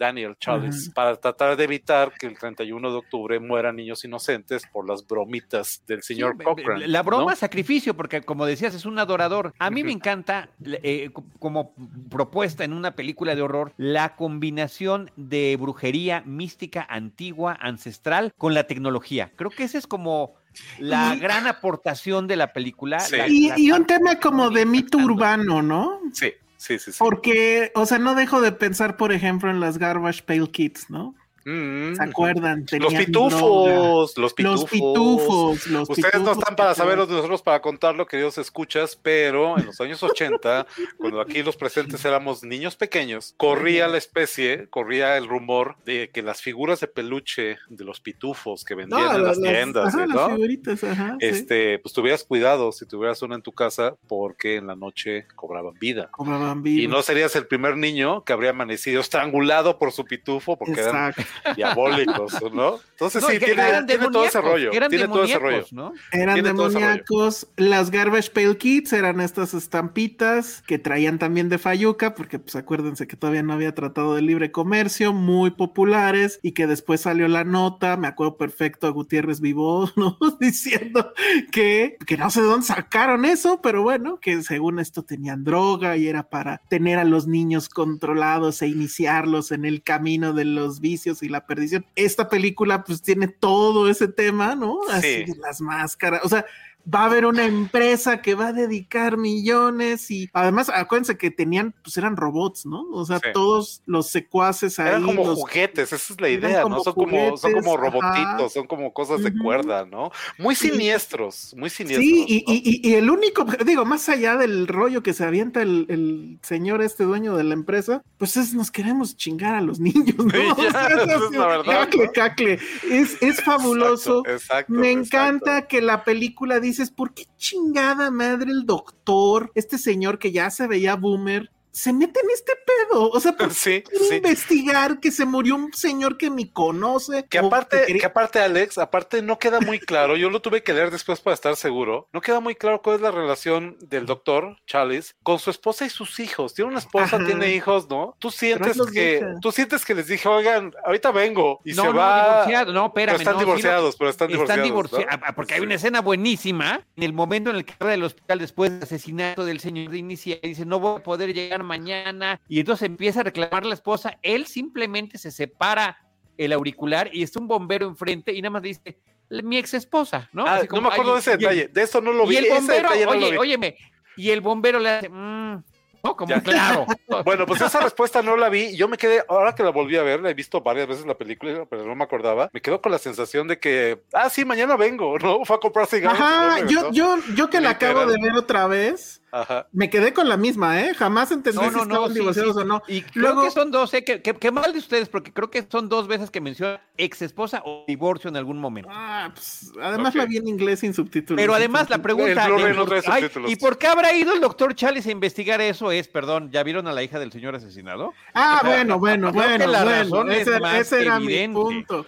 Es sí, más claro. evidente. Pero además, o sea, ya en, en esta onda boomer, o sea, este asunto de no, pues me voy al sillón y no sé qué, y de la nada la chica se la avienta. Sí. No mames, la fantasía masculina Es- boomer. es, de, es de- además, es de- porque- es de fantasía sexual. porque además ya después hace la pregunta que era obligada antes, oye, pero ¿cuántos años tienes? Porque pues sí se veía muy chavita y más al lado de él que ya tenía todas las canas del universo, ¿no? Y Mm. también me gustan estos pequeños chistoretes, hay uno al principio, después de que vemos cómo este, se matan al viejito, lo que sea, que él entra a la casa, pero está lloviendo, entonces hace esto de que se pone el suéter encima, pero lo que vemos con la cámara es como, como, ajá, como si fuera un decapitado y, y no, nada más se baja el suéter y ya. Esas babosadas que. Pero lo que yo amo, de, o sea, más allá, eh, el, el tema del, del Happy Halloween siempre se me quedó en la cabeza, siempre, siempre, y cada Halloween regresa a mí, pero la aparición de Dan O'Harley como, como Sí. el dueño de la empresa. Como Cochran. Sí. Ajá. ¿Y quién es este señor? Bueno, De pues Robocop. es el presidente, ajá, de, De la OCP. OCP.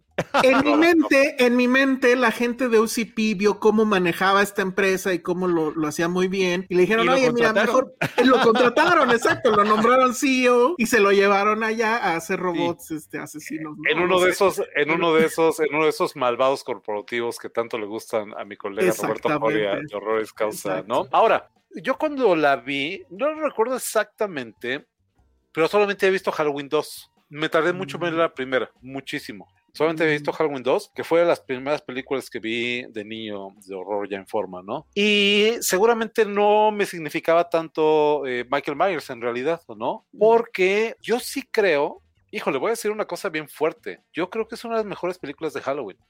Tal vez, tal vez la mejor después de la original. Probablemente, o sea, Ujú. considerando que es parte de una franquicia, de una marca, literalmente, tal vez sea la mejor después de la original. Yo estoy de acuerdo, estoy de acuerdo, completamente de acuerdo, y siempre lo he dicho. la película tiene un tono que mencionabas ahorita, eh, Alex, eh, que es a ratos cómico, ¿no? Pero es bien siniestro. Ese es un equilibrio bien Ujú. difícil de lograr y Wallace la saca perfectamente, lo saca perfectamente. Tiene un tono particular. La película es muy siniestra, en el mejor sentido de la palabra. Todos estos autómatas, decíamos ahorita, en esa primera escena, cuando aparecen, que son como máquinas, se ven como... Terminators. Son como Terminators, Ujú. raro, ¿no? Y, Y, su, y su mecanismo es como del androide de mm, el, el- el personaje artificial de Alien, ¿no? Sí, o de literalmente. Ujú. Eh, hay, hay toda esta trama, esta subtrama muy siniestra, insisto, cuando lo que les brincó fue que además de que asesinan al viejito este en, este, en el hospital, se meten al hospital y luego se, se vuela el tipo este, se quema vivo, dicen, ¿qué onda con eso? Le encarga una, a otra doctora del hospital que haga la, este, eh, que analice los, Investigación los restos, forense. los investigación forense, exactamente. Y la chava está muy confundida, dice, la regaron los forenses porque aquí nada se encuentran piezas mecánicas. Pues es que era un robot, efectivamente. Claro, no había nada orgánico, no había Eso nada está- orgánico. Y eso eso, está bien y ese descubrimiento termina costándole la vida A la con chava, un sí. taladro, ni más ni menos. Eh, con un taladro, bien slasher, ¿no? Ahí se habría un pequeño guiño del slasher. Sí. ¿no? Todo el rollo de la broma macabra para los niños está bien creepy también, ¿no? Estas imágenes Sí, de nuevo encanta, de las de los insectos y los bichos que salen de la, La- casa. las máscaras mismas, ¿no? Están Sí. creepy también, ¿no? Que las, las máscaras las diseña este, esta compañía de máscaras, literalmente Don Post, en los Estados Mm. Unidos, que habían hecho la máscara original de Halloween. Ustedes recordarán trivia de Halloween, que la efigie, el rostro de Michael Myers, es la cara, Carlos del De Río, William Shatner. de William el Capitán Shatner. Kirk. El Capitán Kirk es una máscara del Capitán Kirk vendida por Don Post Studios que Tommy Lee Wallace efectivamente recorta, pinta de blanco porque es el director de arte de la película, ¿no? Y la pimpea ahí para que sea la cara sin expresión, ¿no? Vacía de Michael Myers. Y entonces a ellos les pidieron, después de Halloween 2, que pues Eso. una vez se echaran las de la 3, ¿no? Ahí está. Y eh, aparentemente dos de las máscaras, la de calavera y la de bruja, ya eran parte del catálogo de Don Post Studios. La de la calabaza la hicieron específicamente para la película. Y es bien padre esa mascarita. Y las tres tienen mucha onda también, Sí ¿no? están- sí La secuencia, la secuencia del 31 de octubre, que vemos a niños pidiendo Halloween, que ya van para su casa porque el maratón Sí, y no en sé todos qué. los estados. Está Es cabrón. Y el atardecer, El el atardecer. atardecer, rojizo que Sí. termina convirtiéndose además en el póster de la película. con las figuras a, este, eh, a Con contraluz, ahí las tres figuras caminando contra el sol. Es, es fantástico, son imágenes Calavera, bruja indelebles, son imágenes indelebles del cine de terror, Sí. ¿no? Sí. Y eh, está la anécdota del final original, que, que bueno, que al final el director decidió... Spoiler alert. Much, spoiler, Spoiler alert. alert, ajá. ¿no? ¿Cómo- pero ¿cómo termina la película, Alex? Termina con el doctor eh, logrando escapar. Salvando a la Ya. chica, aparentemente, de- salvando a la chica. ¿no? Salvando a la chica, Ajá, venciendo a Cochran, ¿no?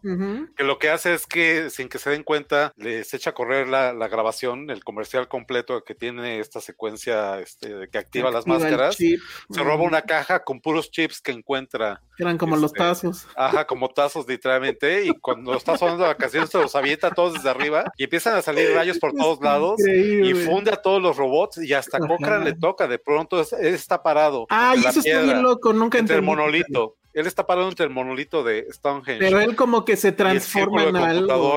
y de sí. pronto empieza a brillar, le pegan dos rayos, empieza a brillar, se mueve así como, ¿no? Súper loco. Bueno, súper loco, Y sale. antes de eso, perdón, y antes de eso, cuando ve que el doctor Chile está aventando todo eso, le aplaude. sí, voltea ¿no? y le dice, Ah, sí, sí. o sea, What's your hecho. name, son? What's your name, son? ¿No? Ajá, exacto, ¿No? exacto, totalmente. What's your name, Total son? que sale, hay una secuencia tantito antes. Oye, hay una chilis. hay una secuencia tantito antes donde le habla a su esposa y justo le quiere advertir y le dice no le pongas la máscara al squinkle y la esposa como siempre no escucha Sí. y después llega justo al mismo lugar donde empezó la película, ¿no? De Que donde es- estaba hablando por Porque era la, teléfono el era la hombre, gasolinería más cercana al, Más cercana. al- al A pueblo y a la fábrica. Y entonces habla a las estaciones de Televisión. de, de televisión, le hacen caso. Los convence, de alguna manera los convence de que que retiren el más comercial. ¿no? increíble.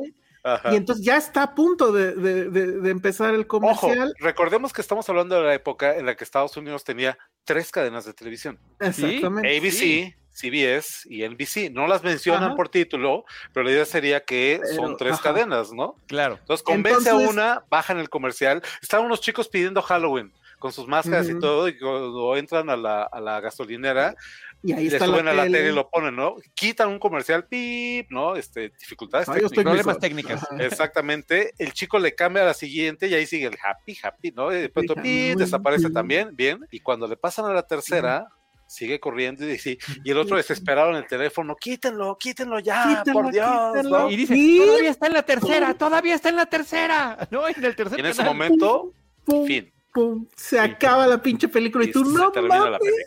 Y se termina la película, exactamente. Dice en el detrás de cámaras, eh, Tom Atkins, el actor que es el papel del Dr. Charles, que él en su corazón sabe que Charles lo logró, que quitaron el tercer y que los niños se salvaron.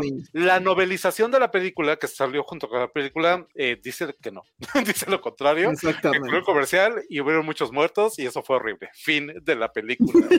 Sí, que lo estuvo bien culera. Lo cual Sí, o valida- sea, el- el- validaría el- la advertencia de Chilis. ¿Sí? Sí, Sí. ¿no? O sea, y se salvaron quienes eh, no, no lo vieron porque se quitó de los dos canales previos, ¿no? O sea, de alguna manera sí ocurre una tragedia terrible, Pero como pero dice, logra salvar a algunos. Ojo, pero como lo hicieron los chicos que estaban pidiendo Halloween, lo de menos era cambiar a la siguiente estación. Claro. Exacto, claro, exacto, claro, exacto. No, y es bueno, final- se supone que, el, eh, o sea, bueno, que la idea era esa, que iba a acabar, o sea, un poco iban a seguir con esa idea del corte abrupto, pero que se iba a escuchar en el audio los gritos de los niños. Ok, ok, Mm. ok. Como sí. diciéndote, Mm. valió madres. Sí. Claro, ¿Y no- qué- y no dejarlo abierto. Y que están de No acuerdo que es algo que se queda con el espectador. El final es, es Claro, parte es genial, brutal es de la genial y es película, brutal, ¿no? sí, sí, sí. Ahora, ese final recuerda, y si ustedes lo han visto estarán de acuerdo, ese final recuerda el final de otro clásico del cine de horror y ciencia ficción, que es Invasion of the Body Snatchers. Mm, En el que el héroe que ha descubierto esta conspiración alienígena donde los pots, ¿no? Los pot men están sustituyendo, Sustituyendo. suplantando a la gente, no sé qué, que termina corriendo por You're la carretera como loquito. You're next, you're next, tengan cuidado, ¿no? Claro. Este, histéricos, se sube un camión y resulta que el camión lleva puras vainas de los extraterrestres y demás, ¿no? Es un guiño, es un guiño ese final, de hecho. El pueblo de Santa Mira, donde ocurre la película de Halloween 3, Santa Mira se llama el pueblo de Invasion of the Body Mm. Snatchers, ¿no? Es un pueblo este, ficticio, ¿no? Para las, así que eh, citado en las películas. Aparentemente también sale en Invaders from Mars, el remake de Toby Hooper, la película de los años 50.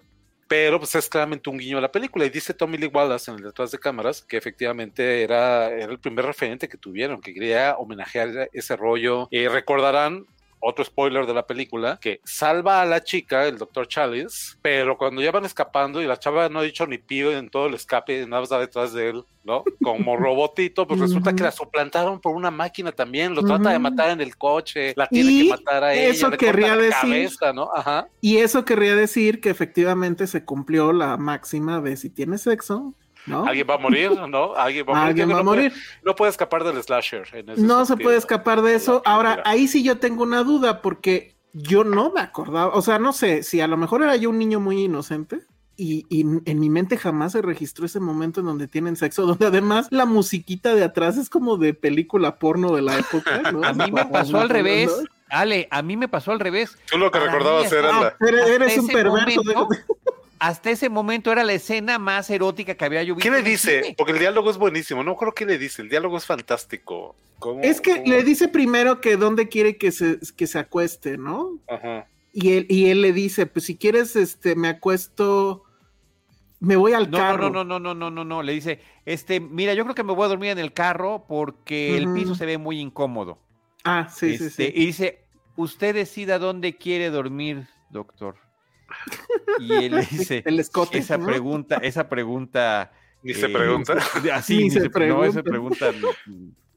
Me no parece recordar respuesta. que le dice, que le dice, quién sabe que vamos a dormir, una cosa así, ¿no? No me acuerdo. Sí, está, eso está No, padre. y ya, y se le va encima y luego ya está la musiquita y, y creo que ella sí se ve en ropa interior un poco, creo. Sí, Sí se ve no sé, desnuda, yo, sí se sí recordaba más, o sea, Sí se para hacer de mis primeras escenas eróticas del cine, yo recordaba más. Sí está desnuda, lo, lo- lo recuerdo, la vi el sábado, literalmente, entonces sí, sí está desnuda. De hecho, sí está desnuda. Y, y luego ya tienen una plática ahí post-sex, ya no me acuerdo de qué, pero... Pues la, pero- la de la edad que viene después. Ah, sí, cierto, la de la edad. La de la edad yo- le dice- hablando de... sí, Ajá. Por cierto, en algo totalmente sin relación. ¿Cuántos años tienes? Y yo, madres, este pobre voy a ver si no se metió ya en un pedo. Pero bueno, la chica la verdad es que sí estaba bastante, bastante guapa. Y, y bueno. No, pues, es, eso, es una joya la película. A mí me parece Mm. una película fundamental del cine de horror, de lo mejor de la franquicia, vamos a decir, de Halloween, ¿no? Mm. Sí sale Michael Myers, porque es la película del maratón. Están pasando comerciales, ¿no? Y suena. Ah, porque el además, ti, ti, ti, ti, Y suena el, y suena el tema de, Halloween, sí, ¿no? Cuando le ponen en la película, de. Él está en el bar, él está en el bar. Este, en algún momento al principio de la película y en la tele están pasando. Ah, No, viernes, pero cuando lo tienen noche, ¿no? atado y con la máscara en la Luego, tele ya que lo agarraron, está pasando la película y el que suena es el tema de Lori. El tema de Ajá. Porque ella va caminando por la calle, pasan las escenas de Jamie Lee Curtis caminando por la calle. Y Jamie Lee Curtis se supone que hizo alguna voz en off, ¿no? De- Las de voces de, de la, de la operadora cuando dice que no puede completar la llamada. Eso es la, es la voz de Jamie Lee Y Curtis. la voz, y la voz de esa voz que se escucha en la fábrica que dice que hay este curfew, que hay este toque de queda Ah, a las sí, seis sí, de la sí. tarde. Sí, sí, Es la voz de Jamie Lee Curtis, efectivamente, Ujú. sí está. En la película, en un niño bien padre, ¿no? Bien, bien, este, bien a, jugado. a- podríamos a mí, a mí lo que me encanta es este tema de la paranoia, ¿no? De, ay, le están, alguien piensa en los niños.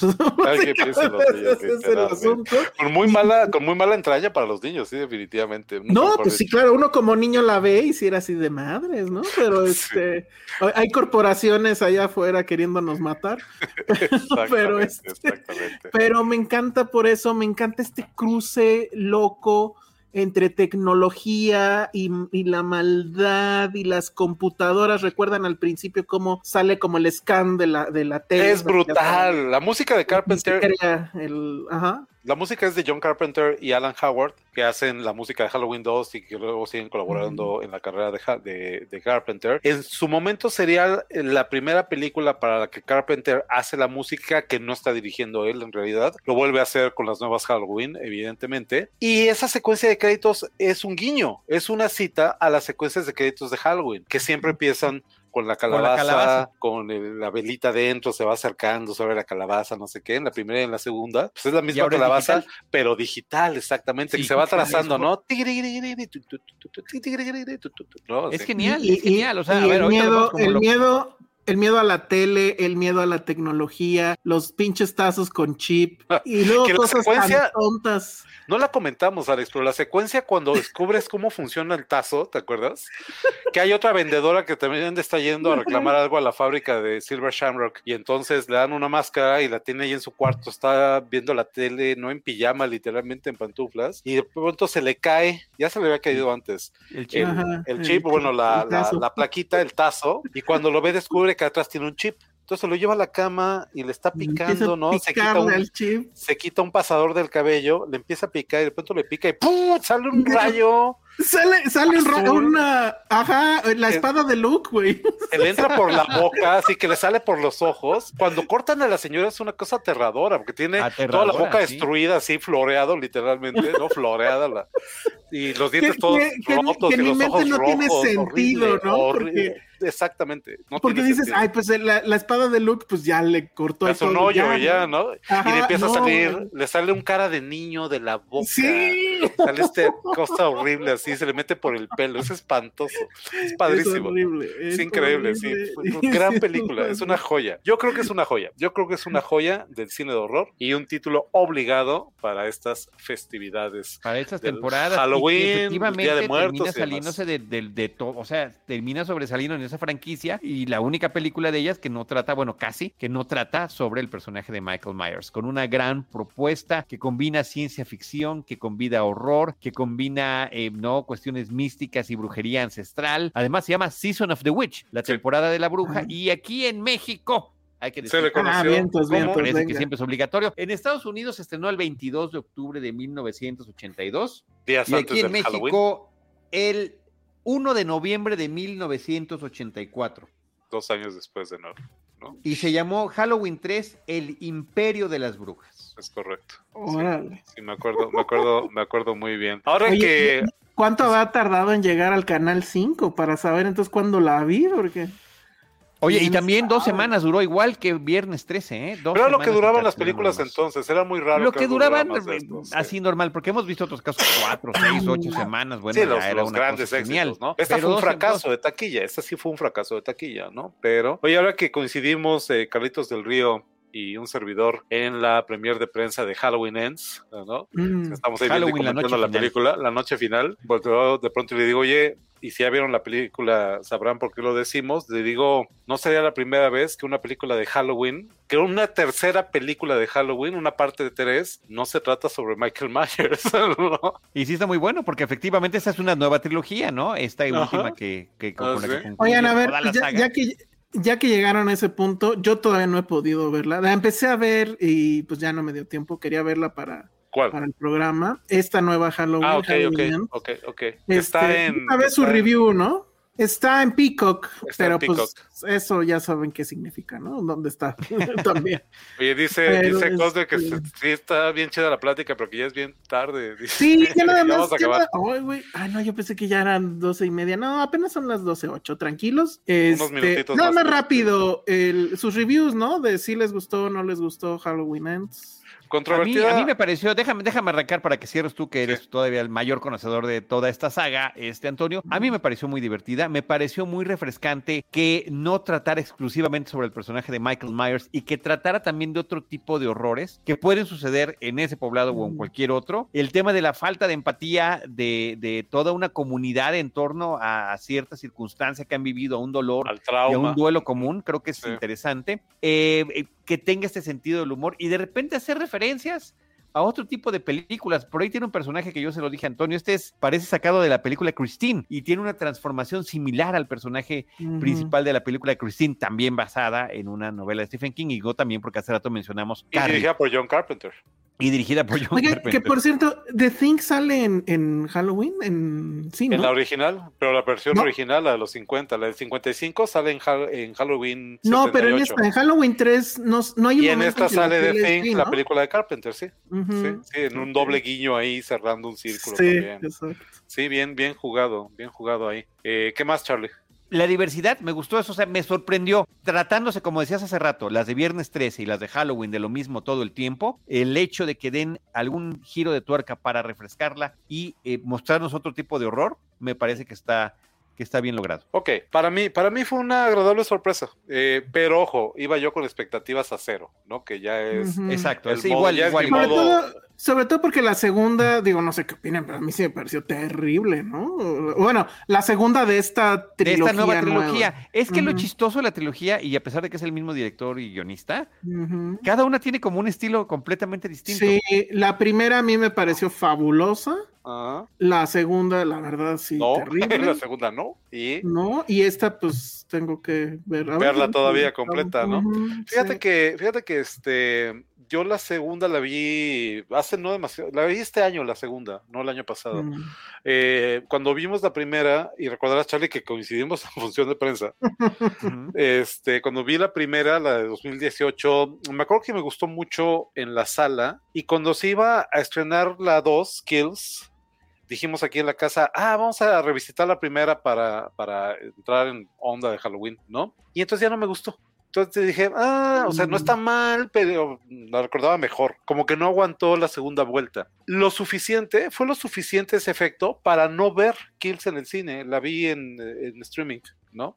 La renté un día, de hecho, ¿no? Ujú. Y, oh sorpresa, me gustó mucho. Pero de nuevo, venía con ceros expectativas, ¿no? Lo que me gustó mucho de Kills, de la segunda, es esta onda eh, que la película es coral, que no tiene un protagonista, que Jamie Lee Curtis, Laurie Strode pasa a tercer término. Híjole, es que eso sí no lo aguanté. Eso o me sea, gustó Lee mucho, la- Curtis no hace nada. La película es coral, el protagonista Ah, es el sí, pueblo sí. de Haddonfield. Sí, Y la sí. manera, la manera en que explora, la idea de explorar la historia de masas, este, Ujú. toda esta, esta, esta cuestión social me parece súper interesante. Creo que no lo logra por completo, creo que no Ujú. termina de amarrar su, su, su idea, pero me encanta la idea, me parece un gran concepto. Le decía a Charlie viendo esta, eh, la noche final, le decía que es la rara secuela para mí que mejora las dos anteriores que al ver cómo cierra esta la idea que ya estaba presente en la segunda, automáticamente mejora la segunda, dices, ah, ok, ya entendí si está aquí el desarrollo, que es la consecuencia lógica de esta histeria social, esta histeria de masas, deja secuelas en los individuos también, ¿no? Y eso es, este, es la, la- la noción del mal a nivel comunitario, ¿no? Eso está bien interesante, eso está súper bueno, ¿no? Y sí, a mí también, después de, ¿cuántas películas llevamos de Halloween? Este, 14, No, va. 13, no sé, a ver,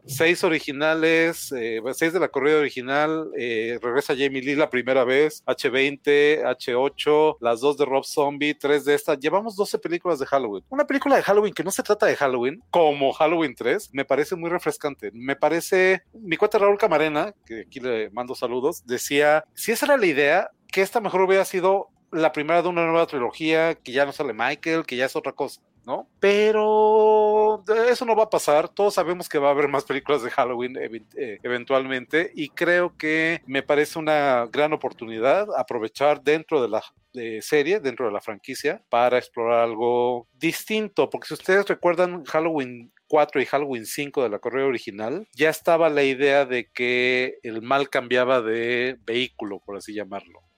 Que en la, en la, en la parte 4, la parte 4 termina recreando la escena inicial de Halloween 78, donde eh, Jamie creo que se llama la niña, que es la hija, no se sabe, pero sí es la hija de Jamie Lee Curtis, de Laurie Strode en la película, que su madre murió en un accidente. De pronto parece que toma el papel de Michael Myers, se pone una máscara de payaso, mata a su madre en latina, este, aparece en la escalera, le quitan la máscara, es como otra vez todo, ¿no? En las cinco se echan para atrás y ya no eh, llevan esa idea a sus últimas consecuencias. En esta película sí la llevan a sus últimas consecuencias y me parece, me parece bien interesante y aparte empatizo mucho con Michael Myers, que se ve que ya le cuesta, ¿no? Ya le duele la rodilla. Eso estuvo, eso estuvo que ya curioso. le duele la ¿eh? rodilla, que ya como que ya no es igual matar, o sea, ¿no? Después de tantos horrible, años, ¿no? Porque Sí. además hoy es tu cumpleaños. entonces- Es correcto, sí, es correcto, sí es así como, es que, es que, es que después sea, ya nada es igual, decían los Mi comerciales, viejo ¿no? Michael Myers ya no es. ya no es lo que era, no exactamente. Y la batalla final, la batalla final entre Laurie Strode y Michael Myers es brutal. Es lo que Ah, teníamos, teníamos no 11 quiero. películas queriendo ver eso, ¿no? Sí. 11 Oye, y ahora, la, la otra posibilidad para continuar la franquicia, teniendo, habiendo tenido la noche final y habiendo tenido los remakes y demás, pues sería retomar la, la idea de Halloween 3 y de presentarnos historias Uh, originales. Pero otra vez sería lo mismo, a nadie le va a gustar porque todo el mundo quiere seguir viendo a Michael Myers. ¿no? A mí, podemos a- volver a intentarlo, podemos volver a intentarlo. A mí, curiosamente, ahorita decía, esta no será la primera Halloween 3 en la que de- realmente no se trata de Michael Myers. Pues no será la primera vez que la que más me gusta es la segunda, porque ya decía que Halloween 2, la del 80, 80, era 80. 81. 80, 81.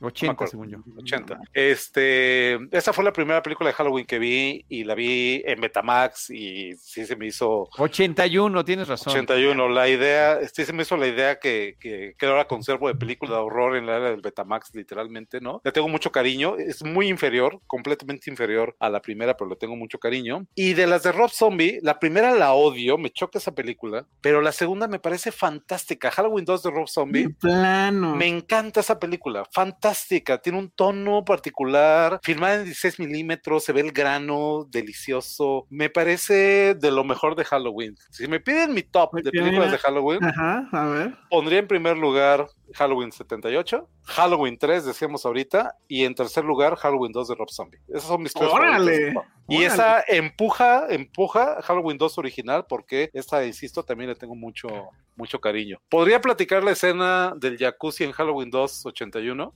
como lo hace Carlitos, pero no lo voy a hacer.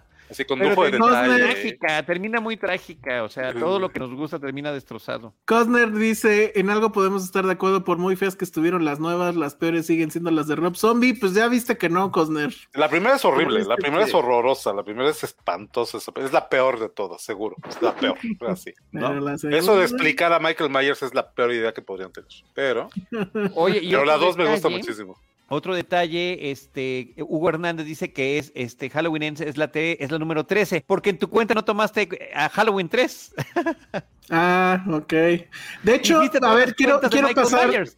Hiciste todas las cuentas de las películas de Michael Myers y no contaste a Halloween 3. Sí, bueno, no sé. No, no, Eh, porque son, son seis originales, contando Halloween 3, son seis originales. Luego vienen eh, H20 y H8, Hallow- eh, la de la última eh, de la primera corrida. Y entonces vienen las de zombies, son 10. Y las tres nuevas serían 13, 12 menos Halloween 3, efectivamente. A ver, 1, 2, 3, 4, 5, 6, 7, 8, 9. Ya no sabemos contar. ching. Bueno, es que ya es bien tarde. Oigan, ya para irnos, algunos comentarios del público, que en realidad creo que todos son de Hugo Hernández. Este, efectivamente, hace rato, Hugo además nos viene acompañando desde Filmsteria, o sea, desde las 8 que empezamos, ocho y media casi. Este, Eso es pero amor. eh, No, y además él dijo que sí le había gustado Halloween la nueva, pero que le gustaban todas. Y entonces, ay, bueno, pues ahí hay un sesgo, ¿no? Pero dice, bueno, eh, yo sí dije en Fisteria que me gustaban todas las de Halloween, y es cierto, cuando era niño ya existían todas menos H20, y las miraba con mis hermanos mayores en, esa, en esta época. Ahora de grande aún las disfruto. Pues qué chingón, la verdad. Otros comentarios que ha habido. La tía Freddy nos dice que recuerda efectivamente fragmentos de la película, pero seguro en Canal 5 la censuraron. Yo tengo 3. esa sospecha y eso explicaría por qué no me acuerdo yo de que hayan tenido sexo. O, insisto, yo era un niño muy inocente, por no decidir bastante pendejo. Y te tapabas. No, no, no, no, no me tapaba, pero igual así como de, ¿qué están haciendo? ¿no? pero en fin, este Charlie en Impactado se sabe de memoria la escena, esta escena que estábamos hablando, dice Nietzsche Morgado. Muy bien. Este, Halloween Ends tiene ese mismo tipo de créditos al inicio. Sí, yo no Sí, me la acuerdo. calabaza. Sí. La Sí, calabaza. Ah, pero, bueno, la tira Pero por ahí, dentro de la calabaza hay otra calabaza, y hay otra calabaza, y hay otra calabaza, sí, se va Es metiendo. como la calabaza de Shrek. eh, la van pelando en capas. Es como, es como, ¿cómo se llama? Una matrushka, ¿no? Exacto. Muy bien. A mí me gusta mucho la de la 2 original, que se abre la calabaza y hay un cráneo. una adentro, calavera, está padre, sí, padrísimo. que es- Uy, está bien loco. ahí está, Ah, es claro. mi playera, Ah, sí, es claro, cierto, es mi playera claro. del día de hoy, ¿no? Me encanta. Exactamente, Charlie, eso es lo bueno de la nueva película, es una divertida Halloween movie. Eso me gusta. Ya Tenemos dos super chats. El primero es de la tía Freddy y nos manda un super sticker que desgraciadamente no podemos ver desde este chat, pero bueno, lo, lo agradecemos. Y Cosner que dice, no perdono a Filmsteria, pero amo Citizen Boomer. Ok. Pues ya perdono a Filmsteria, hombre, total. No sé por qué no lo Este, perdona, pero ok. Pues un día dije algo que le enojó y pues ya. Lo entendió como un ataque y no era un ataque, estábamos bromeando. Ok. Este. Ay, que The Blue Velvet también está desde que inició Filmsteria. Híjole, la verdad que aguanté. Yo ya llevo aquí desde las seis porque antes tuve que hacer otra cosa. Entonces, bueno. Dice. Cosner también dice que retomen Halloween 3, pero como una miniserie donde cada episodio es un, un cuento distinto. Fíjate que sí pensé eso, ¿eh? Pensé Podría justo que podría ser una miniserie, pero también siento que ya hay muchos del estilo, ¿no? Este, desde, el, pues, desde el Twilight Zone hasta eh, Tales from the Crypt, que andaba esa versión, ¿no? De que este guion en, en realidad iba para allá y, y lo agarraron para, para Halloween. Pero como sea, efectivamente creo que es una, es una película rara porque evidentemente pues sí hay muchas cosas de, de, de película tipo B, mu- o sea, todo este rollo de por qué carajos ese doctor le interesaría meterse en esos pedos, dejar a la Ya familia y expliqué, votar. Ya, les expliqué por qué, pero sí, no bueno, pues sí, la- sí la era bueno, una- esa es una razón. Este, toda, toda la, la empresa maquiavélica tipo Apple, ¿no? Así tipo Apple. todo limpio, ¿no? Entonces, Solo suficientemente, solo suficientemente viejo el día de hoy para recordar cuando Apple era el héroe de la historia y la empresa malvada era Microsoft, ¿sabes? Ah, claro. sí, ¿Cómo- no, cómo- no, ya. Ya lo dice en Star Wars, este, ya lo dice Batman, ¿no? O mueres siendo un héroe y termina, este, o vives suficiente para convertirte en un villano, terminas convirtiéndote en aquello que juraste destruir, etcétera, etcétera, etcétera, ¿no? Esa, bueno. esa, esa frase de esa película creo que es lo que hace que esa película sea grandiosa. Pero bueno, pues ahora sí ya vámonos porque ya es bien tarde. Dice el Principado, la TAM. Ah, mira, está este Gaby. No, eh, bueno, pues Team Apple, es de- Team Apple. Team Apple. Android, ahí, bueno, Samsung, no se alcanza a ver si ya. se- Este, sí, y, y yo quiero Ay, cambiar no se ve, pero es. Apple. Ahí está. Ah, todo mal, todo mal, chavos. Y transmito desde una diferente. iMac y acá está la MacBook, ¿no? Y No, tengo un HomePod allá estoy afuera y el Apple TV allá y este. Estoy en una laptop Samsung. Lo que sí tengo de Apple, el otro día lo- en Twitter alguien puso cuál es su producto favorito de Apple y yo lo puse, es el Apple TV Plus, o sea, el canal, porque ese sí efectivamente me ha dado mucha felicidad. Ok, ahí está. Este, gracias Gaby que llegas justo cuando ya nos estamos despidiendo. Otra también Team Apple, ni modo, nadie es perfecto. Felicitaciones por el podcast, hagan más de estos para los noctámbulos, dice Flor de Bueno, María, pues aprovecho, pues aprovecho para, aprovecho para irlos Mira. poniendo sobre aviso, Ay, pero seguramente, Ah, sí, mira, sí, ahí está. Ay, ya se Ya cayó se todo. cayó. Ya tiraste todo, Carlos. ¿Ya ves? Pues sí, Ya tiré todo el show. Pero Pues yo aprovecho para, para yo la aprovecho, manzanita. yo aprovecho para irlos poniendo sobre aviso. Vamos a hacer un comercial. Sí, sí, Tú, sí. tú, tú, tú, Sí, tú, venga, tú, venga. tú, ¿no? Pónganse sus máscaras. Pónganse sus máscaras. Pero vamos a dejarlo en esto. No se sorprendan si en unos días más resulta que sale de pronto un nuevo especial de Días de Muertos de Horroris Causa. Vamos a dejarlo ahí. buenísimo. Eso es todo. Vamos a dejarlo ahí. Buenísimo, no se sorprendan buenísimo. si aparece un. Horroris Causa en estos días. Y no olviden que a partir del próximo, de hecho comienza el 26, del 26 de octubre al primero de noviembre, Mórbido. Mórbido Film Fest en su decimacuarta edición, 14 años de Mórbido, eh, pues es la cita obligada para todos los aficionados del horror en la Ciudad de México. Están todos Perfecto. invitados. Muy Perfecto, bien. Muchísimas gracias, Antonio. Muchas gracias a Cosner por este último comentario que me manda. Muchas gracias. Este, lo peor de Apple es el Apple TV. No, claro. No, no, no, no, no, el Apple TV es mi, es mi, es mi tesoro, my precious, ¿no? O Sí, sea, sí, vivo sí. pegado al Apple TV. es Y Apple TV. Plus tiene cosas bien chidas. O sea, a- a- bueno, hace rato lo platicamos en Filmsteria. A diferencia de Netflix, que hace de todo, eh, Apple TV siempre tiene como que, siempre está en un, en un nivel de medio a alto, ¿no? En, en sus series y demás. Muy bien. Dice aquí Sebastián, eso es para ti, este Toño dice a ustedes y a Horroris Causa los escuchaba desde frecuencia cero. Saludos, Sebastián. Muchos saludos. Muchas gracias. Muchos saludos. Espero que estés mencionando Cinemanet, Sebastián. Eso espero. Nada más para aclarar. Porque sí son los tiempos de Frecuencia Cero. Frecuencia Cero, el canal de podcast donde nació Cinemanet y somos el único programa de, de- original de los de la partida original que continúa sigue. vigente. Son Sí. como Mike Myers, sigue, sigue, sigue. Sí, Muy pues bien. estamos en, en este mes de octubre cumpliendo 17 años Wow. Órale. Oh, bueno. de Felicidades. existencia en podcast. Muy bien, muy bien. Bueno, pues ahora sí ya vámonos. Digo, para mí es temprano todavía, pero Pues yo, yo me gente echaría que una tiene- película ahorita, pero. sí, no yo sé, también. Este, hay gente que tiene ese hábito loco de dormir, entonces bueno. Dice Sebastián que si era Cinemanet, por supuesto. Muchas gracias, Sebastián. por Claro, la y seguimos, aclaración. sigue Cinemanet, ahí se ve el logo y este programa también está saliendo en el canal de YouTube de Cinemanet. Correcto. Muy bien. Muy bien. Y de nuevo, y de nuevo, Blue Velvet, no se te olvide, échame un tweet, por favor. Ah, bien, sí, muy bien. Sí, sigue Por esa aquí. tesis. Espero que sí. Todo sea por la tesis. Muy bien. Por Antonio, un gusto que estés aquí. Este, yo creo que ya lo tenemos que hacer más seguido. Yo me la paso increíble. ¿ah? Ustedes Y- me dicen, brinquen. Dile a. Carlos, o sea, cuando me dice, oye, ¿puedes el miércoles? Y yo, no, de hecho no puedo, es mi cumpleaños. No, no me hagas eso. Bueno, eh, o sea, sí, sí, me Sí, convenció gracias, el día de mi cumpleaños, ¿qué más? O sea, ¿no? Gracias y felicidades, de verdad. Muchas Qué- gracias. qué sí, chido, muchas qué chido. felicidades. Charlie. Muchas gracias. Ah, bueno, ¿dónde Además, te podemos perdón. encontrar, Toño? Eh, Antonio Camarillo en arroba camaril en Twitter, que es básicamente la única red social que sigo usando. ¿no? Ahí está mi Instagram muy abandonado, el Facebook ya no me acuerdo si. Ya no me acuerdo ni de la contraseña, ¿no? Pero eh, acuérdense que también me encuentran en arroba necrofilmia, que también la tengo medio abandonada, pero me encanta el handle necrofilmia y entonces ahí está. Está ¿no? buenísimo, si No lo pierdas. Es correcto. Muy bien. Muy bien. tú- tus textos, ahorita el- este de Premier sí lo tuiteaste, supongo, ¿no? Eh, no. sí, yo creo que sí, no me acuerdo. Yo creo que sí, si no, ahorita lo tuiteamos, ¿no? Porque ahí está este, Bodies, Bodies, Bodies. De hecho, estaba viendo que tengo aquí esta. Estoy suscrito, estoy suscrito a eh, A24, el estudio. es- Se Ah, puede, claro, ¿no? claro. Y entonces me mandan esta revista y trae aquí algunas cosas. Ah, qué, bonito. Está bueno. Pero ok, sí, este, ahí está el texto en Premiere, échenle un ojo, se los, eh, se los comparto, está, está bonito, me divertí. Mucho privilegio. Por ahí todavía sigue muerte, muerte, muerte, que es como le pusieron aquí en Y México. que está bien para la película. Yo ya, Vale yo ya, mucho la pena. yo ayer aventé el Blu-ray a mi carrito de Amazon porque ese es para la colección. Sí, está, está buenísimo. Sí. Muy bien. Muy bien. Que veamos. Cerdita, nos han estado diciendo mucho. Sí, dicen que está ¿La buena. viste? Dicen que está ¿No buena, no la he visto, no la he visto. Este, no sé dónde está. No sé dónde está que no Creo que está sea en un festival. Ajá, Ahí, sí. ya te digo cuál. Festival de Torrento. En Italia. Ajá, en Italia. En Italia.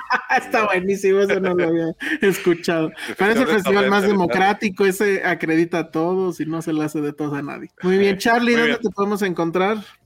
Arroba Charlie del Río Cinemanet, tanto en Twitter como en Instagram y ah, en Facebook, para boomers que todavía utilizan Facebook, Charlie del Río Cine. Ahí también trato de poner Sí, y juntar todo el contenido que vamos haciendo. Y nada más reconocer también, además del cumpleaños de Antonio Camarillo, de los más.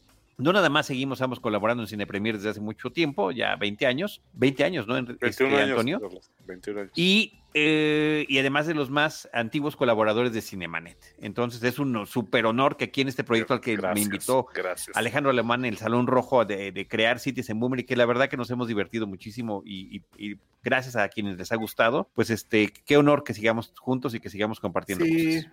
Platiquen a Muchísimas sus gracias. papás, a los papás Exacto. de sus papás. Muchísimas Muy gracias. bien. Dice aquí Cosner que si volvemos a estar a estas horas en otros sitios en Boomer, sí les podrá dejar más super chat. No está Pues es malo el horario, ¿eh? Sí me gusta. El horario es a las 10, o sea, lo que pasa es que, bueno, empezamos tarde porque, pues, eh, íbamos back to back con Filmsteria, pero usualmente ya lo estamos haciendo a las 10 los jueves. Hoy, por, eh, insisto, algunas razones tuvimos que hacerlo en miércoles, pero sí, estamos ya en el horario nocturno. Ahorita sí ya estamos en super horas extras, pero bueno, de hecho esto Vean los ya va, ojitos de para- ya va casi para las dos horas, pero ya, lo vamos a dejar aquí para que también Listo. Vero, que nos está escuchando, no sufra en la edición. Entonces, este, de nuevo, Charlie, ah, bueno, otro super chat aquí de Cosner, que me dice, solo porque sí, gracias, Citizen Boomer. No, muchas, muchas gracias a ti, Cosner. Y este, saludos también a la tía Freddy. Y bueno, entonces, ¿dónde te encontramos, Charlie?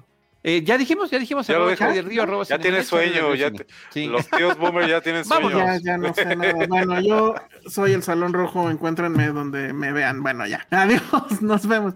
Vamos a cantar la de Happy Halloween. Happy, happy Halloween, Halloween. Halloween, Halloween.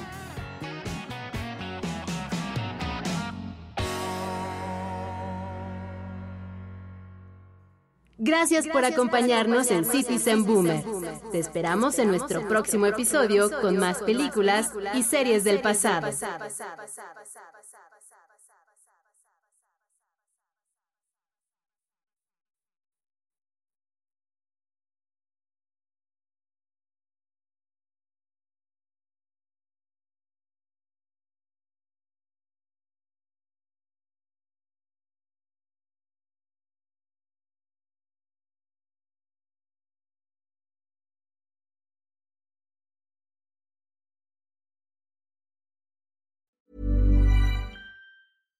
How would you like to look five years younger? In a clinical study, people that had volume added with Juvederm Voluma XC in the cheeks perceived themselves as looking five years younger at six months after treatment. Look younger, feel like you. Add volume for lift and contour in the cheeks with Juvederm Voluma XC. Reverse signs of aging by adding volume to smooth laugh lines with Juvederm Volure XC. For important safety information and to find a licensed specialist, visit juvederm.com. That's J U V E D E R M.com. Not for people with severe allergic reactions, allergies to lidocaine, or the proteins used in Juvederm. Common side effects include injection site redness, swelling, pain, tenderness, firmness, lumps, bumps, bruising, discoloration, or itching. There's a risk of unintentional injection into a blood vessel, which can cause vision abnormalities, blindness, stroke, temporary scabs, or scarring. Talk to a licensed specialist to find out if it's right for you.